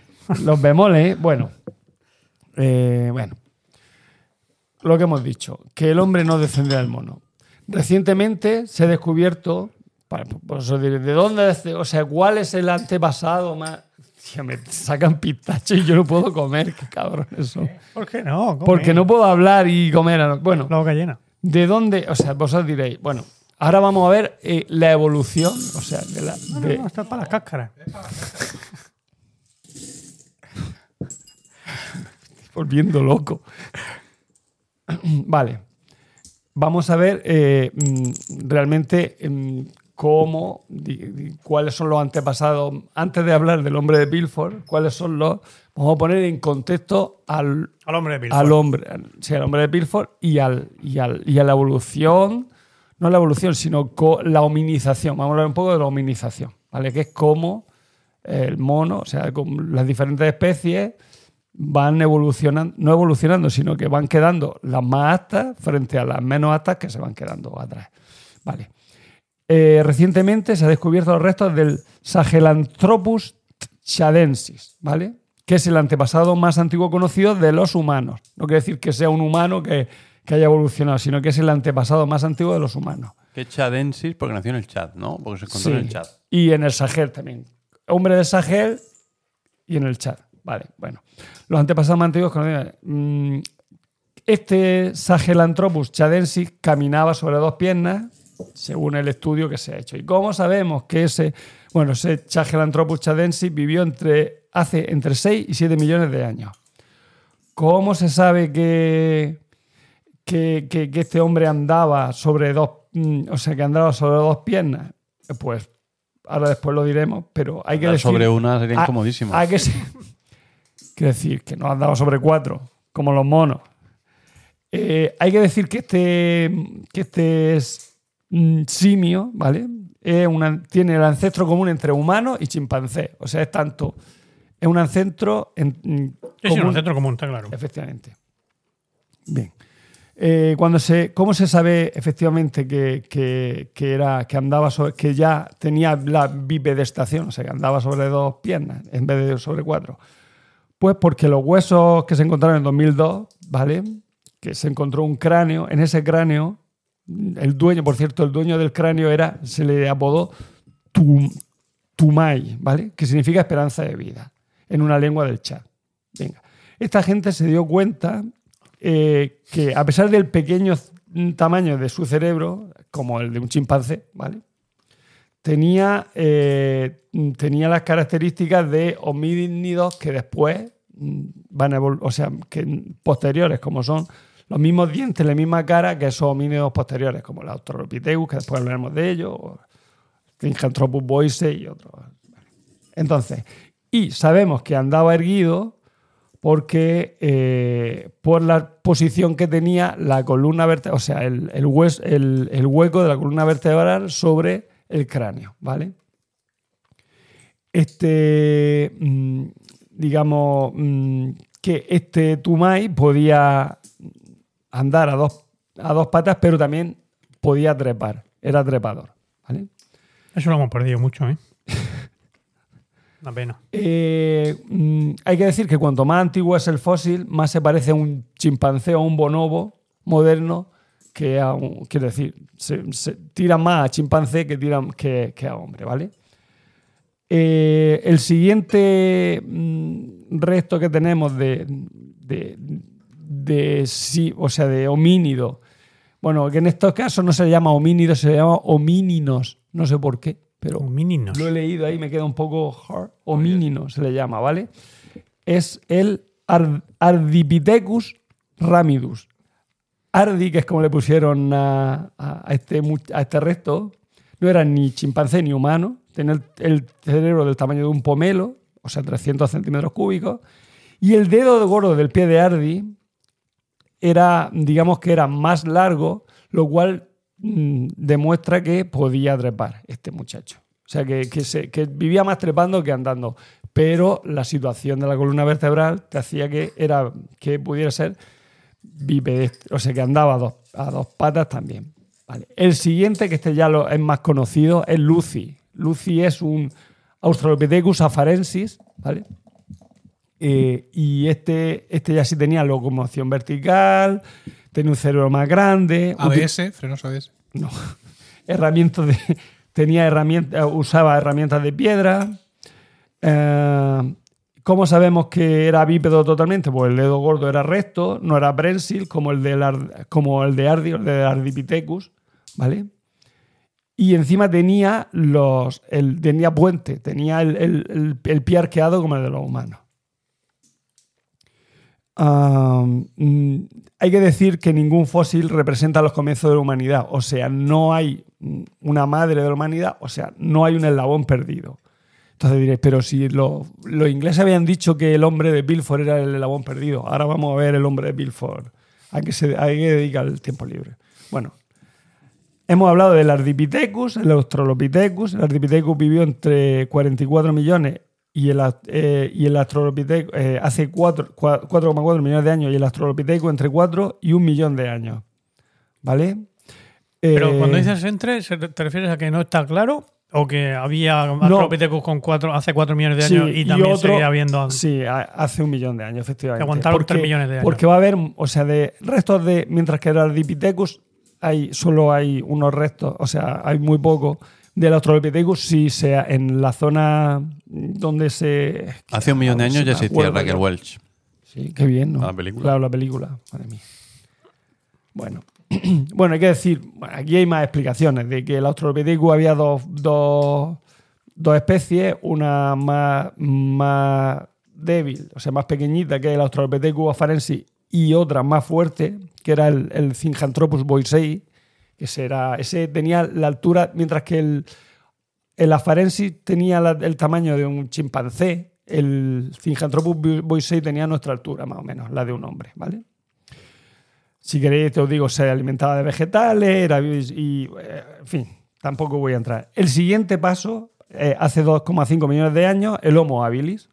Se llama habilis porque era capaz de elaborar herramientas, tenía un cerebro mayor y obviamente, como tenía un cerebro mayor, pues se cree que era más, más inteligente que el Australopithecus. El siguiente paso en la escala evolutiva es el Homo erectus, hace 1,8 millones de años. Va a ser el primer, homínido, el primer homínido que va a salir de África. O sea, por ejemplo, está el hombre de Pekín, que es un, un Homo erectus, pero que vive, como su nombre indica, se encontró en Pekín. Eso quiere decir que había ya en Asia, había de este tipo. ¿Vale? Eh, tenía capacidad de comunicación y desarrolló un lenguaje básico y es el que descubre el fuego, el Homo erectus. El Homo antecesor es de hace 800 millones, 800 mil millones de años. 800 millones no. 800 mil millones de 800 años. mil, no, 800 mil años, perdón. Es el, el homínido más antiguo de Europa y obviamente su yacimiento principal, todos sabemos, porque ya se, ha encargado la Arzuaga de decirlo, está en Atapuerca, Burgos. Eh, el siguiente paso en la escala evolutiva es el Homo sapiens. Utiliza diferentes herramientas, desarrolla un lenguaje complejo, eh, tiene capacidad de aprender a través del intercambio de ideas y tiene arte, ya realiza arte. Siguiente paso, que ya está aquí al lado, hace 150.000 años, el hombre de Neandertal, ¿vale? Más robusto que el Homo sapiens, que es el anterior, tenía menos altura, menos altura que el Homo sapiens y fue el primer homínido en enterrar a sus difuntos. Y nosotros somos Homo sapiens sapiens. Sapiens. O sea, somos el siguiente paso. El hombre de Cromañón y tal, bueno, pues la evolución del hombre de Cromañón es el Homo sapiens sapiens, que viene de África y se, tal, y se expande por todo el mundo. Que ya ese es el que inventa la Rodecaster Pro, que es con la que Correcto. estamos grabando en este momento. Correcto. Bueno, volvemos al. Magnífica sección, muchas gracias, Diego. Después de decir esto, volvemos al hombre de Bilford. El hombre de Bilford, como hemos dicho, eh, claro, se decía que era el eslabón perdido, o sea, era el. Pero No lo has ¿Pero colocado. dónde? en ¿Pero esta- No lo he colocado y vamos a ver por qué no Eso, lo he colocado. Eso, a ver por qué. Venga. Vale.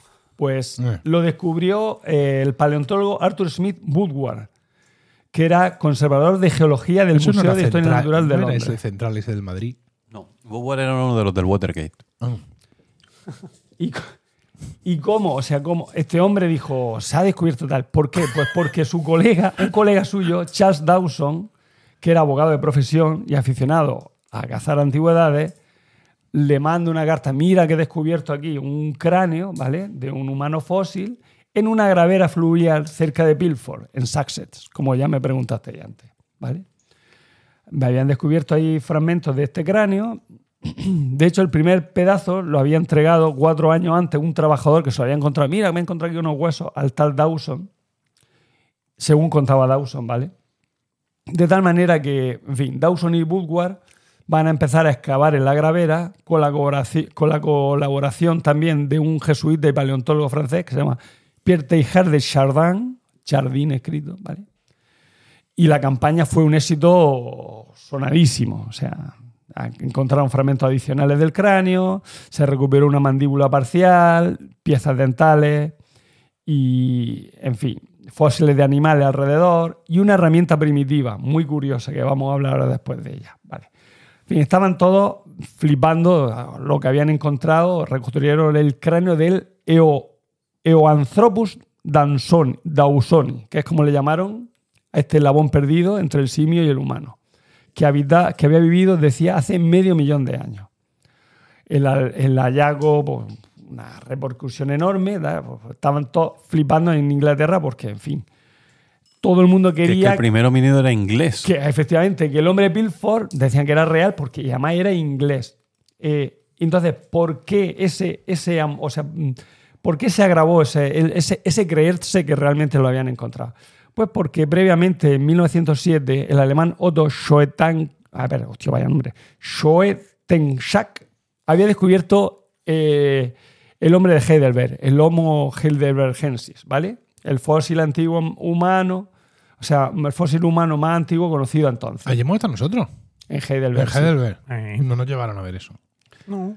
No. No estará allí. Hay que poner en, en- en contexto esto. O sea, en el 1907 había un ambiente, era lo que se conocía como la paz armada. Todos los, todos los países se estaban armando para previamente a la Primera Guerra Mundial. Inglaterra y Alemania, pues no se va muy bien, porque Alemania estaba emergiendo como potencia económica y Inglaterra era al final de su, era, eh, su época victoriana.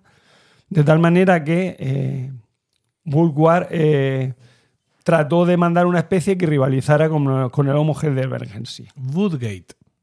Sí, Sí. Woodgate. Era Jonathan, Jonathan. Era el central del Madrid. Ese no sé si era Sapiens, Sapiens. No, ¿Cómo no, era? O sea, Sapiens, Sapiens sí era. porque Tuvo aquí tres años, jugó medio partido y lo cobró, cobró todo el sueldo, como el Hazard ahora. Vale. Pues aguanta, ¿eh? Es- verlo verlo No es se como, no como si estuviera en el potro, ¿sabes? En el Sí, potro sí, salvaje. sacudidas ahí con sacudidas. y el tío Vale, ¿cómo era el Eoanthropus? Eso. ¿Cómo Queremos- era? Queremos Eh, saberlo. Decían que era más humano en su cráneo y más simio en su mandíbula. Más, aman- más amable, más humano y menos raro, ¿no? Tenía el meñique para coger el té así con. En- Encajaba entonces en la errónea teoría de entonces de que la evolución del cerebro humano había precedido a los cambios de la mandíbula para adaptarse a la nueva alimentación. O sea, se, se pensaba que primero el, el- el cerebro evoluciona y luego evoluciona, o sea, evoluciona, crece el cerebro y es más listo y luego ya se va poniendo más cara de hombre y menos de simio. Es lo que pensaba. Como los época. cuando crecen, ¿no? Les van poniendo cara de hombre. Pero no, eso tiene que ser al revés. Evoluciona la mandíbula, puedes comer carnaza y dejarte ya de comer hierbas y gracias a la prote- a la proteína animal te crece el cerebro, ¿no? Sí, sí. Seguramente. Así, como si estuviéramos en un bar. ¡Eh! Está cogido un pitacho. Yo ya como pistacho que os den. Bueno, a lo que vamos. Eh, claro, encima lo que más les flipó a, estos, a los ingleses fue que, que se encontraron se encontraron una herramienta, ¿vale? Que era un hueso de elefante tallado con forma de como si fuera un cricket. Y entonces ya eso ya los flipó del todo. Dice, ¡Ostras! Fíjate, hasta, hasta cricket. Jugaba al cricket, el, el nombre de Pilford. Decían, de ¿Cómo elef- resistirse la idea de que el primer inglés ya llevara un bate de cricket? El- que pensaron, bueno, Como los típicos, con los típicos elefantes británicos. También. bueno, el caso es que en 1913 el anatomista David Watterson sugería en Nature, la revista famosa, la prestigiosa revista, que el espécimen correspondía en realidad a un cráneo humano y una mandíbula de simio. Me parece que- había ya un poco de tongo ahí. Lo propio inglés ya dijo, me parece a mí que esto no, no, no, no cuela. Dos años después, como Dawson, Dawson rati- ratificaba sus conclusiones con un nuevo hallazgo, con un segundo enclave cercano al primero, o sea, que había encontrado más restos. Pero la controversia va a seguir en 1923, cuando el antropólogo alemán Franz Windelreich sostuvo que el hombre de Pilford era simplemente un puzzle de un cráneo humano moderno y una mandíbula de orangután con dientes limados. O sea, ya, ya todo el mundo ya empezaba a decir que esto aquí había, había O tela. sea, un mono de un circo. No, habían cogido un cráneo de un hombre y le habían puesto la mandíbula de un- Ah, de un... Pero se había hecho a propósito, a entonces. propósito. La cosica hecho. Sí, a cosica hecha. ¡Oh! Bueno. Pese a que ya le estaban advirtiendo varios la discrepancia, el hombre de Pilford consiguió permanecer en pie durante cuatro décadas. En parte porque los, los restos se ocultaron y muy poco, a muy poco se dejaba ver. Es que quiero ver el hombre de Pilford para estudiarlo. Es que está muy mal. Se va a romper. No, Tú eres. Ah, tienes que pedir por lo menos tres instancias y tal. Ah, Bueno, en fin. Eh, dice en Open Mind la paleontóloga Isabel de Groot de la Universidad de John Moores de Liverpool que, que Menos mal, menos mal que me has dicho que era de, qué de la. John. Yo porque si no me aclaras que era de John Moore, me puedo pensar que era de la otra, de la católica. Efectivamente. pero vamos a ver, vosotros me queréis, queréis datos para que veáis que no me lo he inventado las cosas. No, no, yo. No, pues venga, pues ya está. Pues dijo la diesta, la paleontóloga Isabel de faltado el respeto Ahí, ya directamente. ahí. Venga. que el Eoanthropus quedó cada vez más marginado en una época de nuevos descubrimientos paleontológicos. O sea, empezaron a descubrir el Cinjanthropus, el, el Lucy, empezaron a Ardi, a todo esto, y dijeron, "Ah, esto, esto no... No cuadra aquí, no nos cuadra. Y que no, y tampoco era tan importante. Pero, mm, pero eh, digamos que eh, la refutación, la refutación formal, o sea, decir que eso era de mentira, eh, no, no llegó a darse hasta, hasta mucho más tarde. Bueno, vamos, ¿cómo descubrieron el fraude y cuándo llegó ese, fraude, ese descubrimiento? En 1953, el 23 de noviembre, el diario londinense The Times decía, hacía eco de un estudio eh, de, de- bueno, de dos señores, no te lo voy a decir. El de, No, no, no, no, no, no, lo dices ahora Vale. mismo. En el boletín del Museo de, de Historia Natural, los científicos Kenneth Oakley, Wilfrid Legru- Legrus Clark y Joseph Weiner aplicaban nuevas técnicas para demostrar que el hombre de Pilford era un fraude cuidadosamente elaborado que coincidía con lo que había dicho Bader Reich tres décadas antes. O sea, sí, un cráneo de hombre y una, y un, y una, Una mandíbula, mandíbula de un orangután con los, Los dientes limados. Me he quedado con el rollo. Los restos tenían menos de 500.000 años de antigüedad y el cráneo y la mandíbula pertenecían, como he dicho, a dos especies diferentes. Cráneo humano y fragmento de mandíbula de simio. Sí, pero la duda es, lo que están diciendo es, ¿esto lo han puesto aquí estos cabrones? ¿O hemos desenterrado una cosa y no la hemos tratado bien? No, no, eso lo habían puesto ahí. esos ah, que lo habían puesto allí. Claro. O sea, Dawson, Sí, sí, sí. Ahora te explico cómo lo... antes de, antes de grabar su famosa serie Dawson Crece, se había, había enterrado, había dicho, esto lo entierro yo aquí y ahora digo que es el Cuando era de Pilford". pequeño, antes de que Cuando era pequeño. Que por cierto, el cráneo de Dawson, también te podríamos hablar de él, del tamaño de la cabeza de Dawson y de su mandíbula.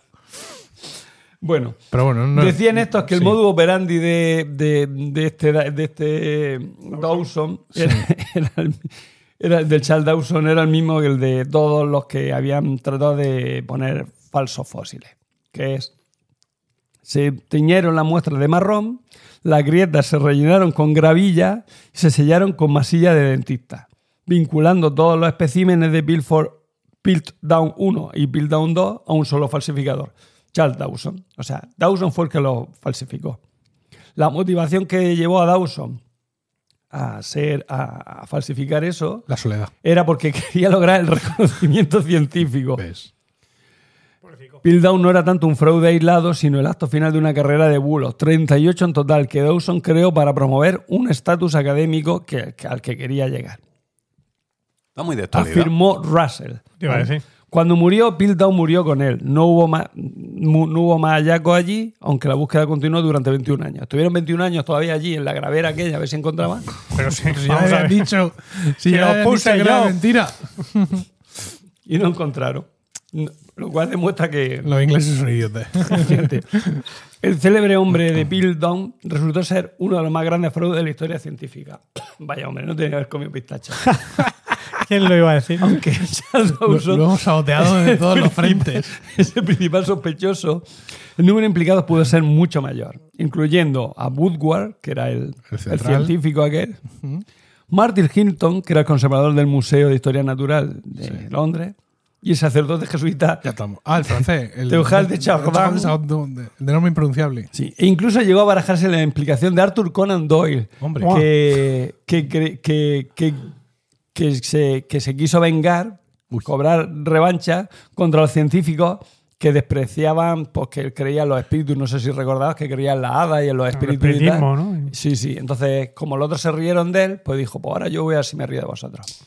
Y aquí acaba mi sección. Jolín, Diego. Corta y... Pero ha sido ahí, ¿eh? Ha sido al, al meollo. Por- Desde- la, la pregunta es ¿por qué? ¿Por qué qué?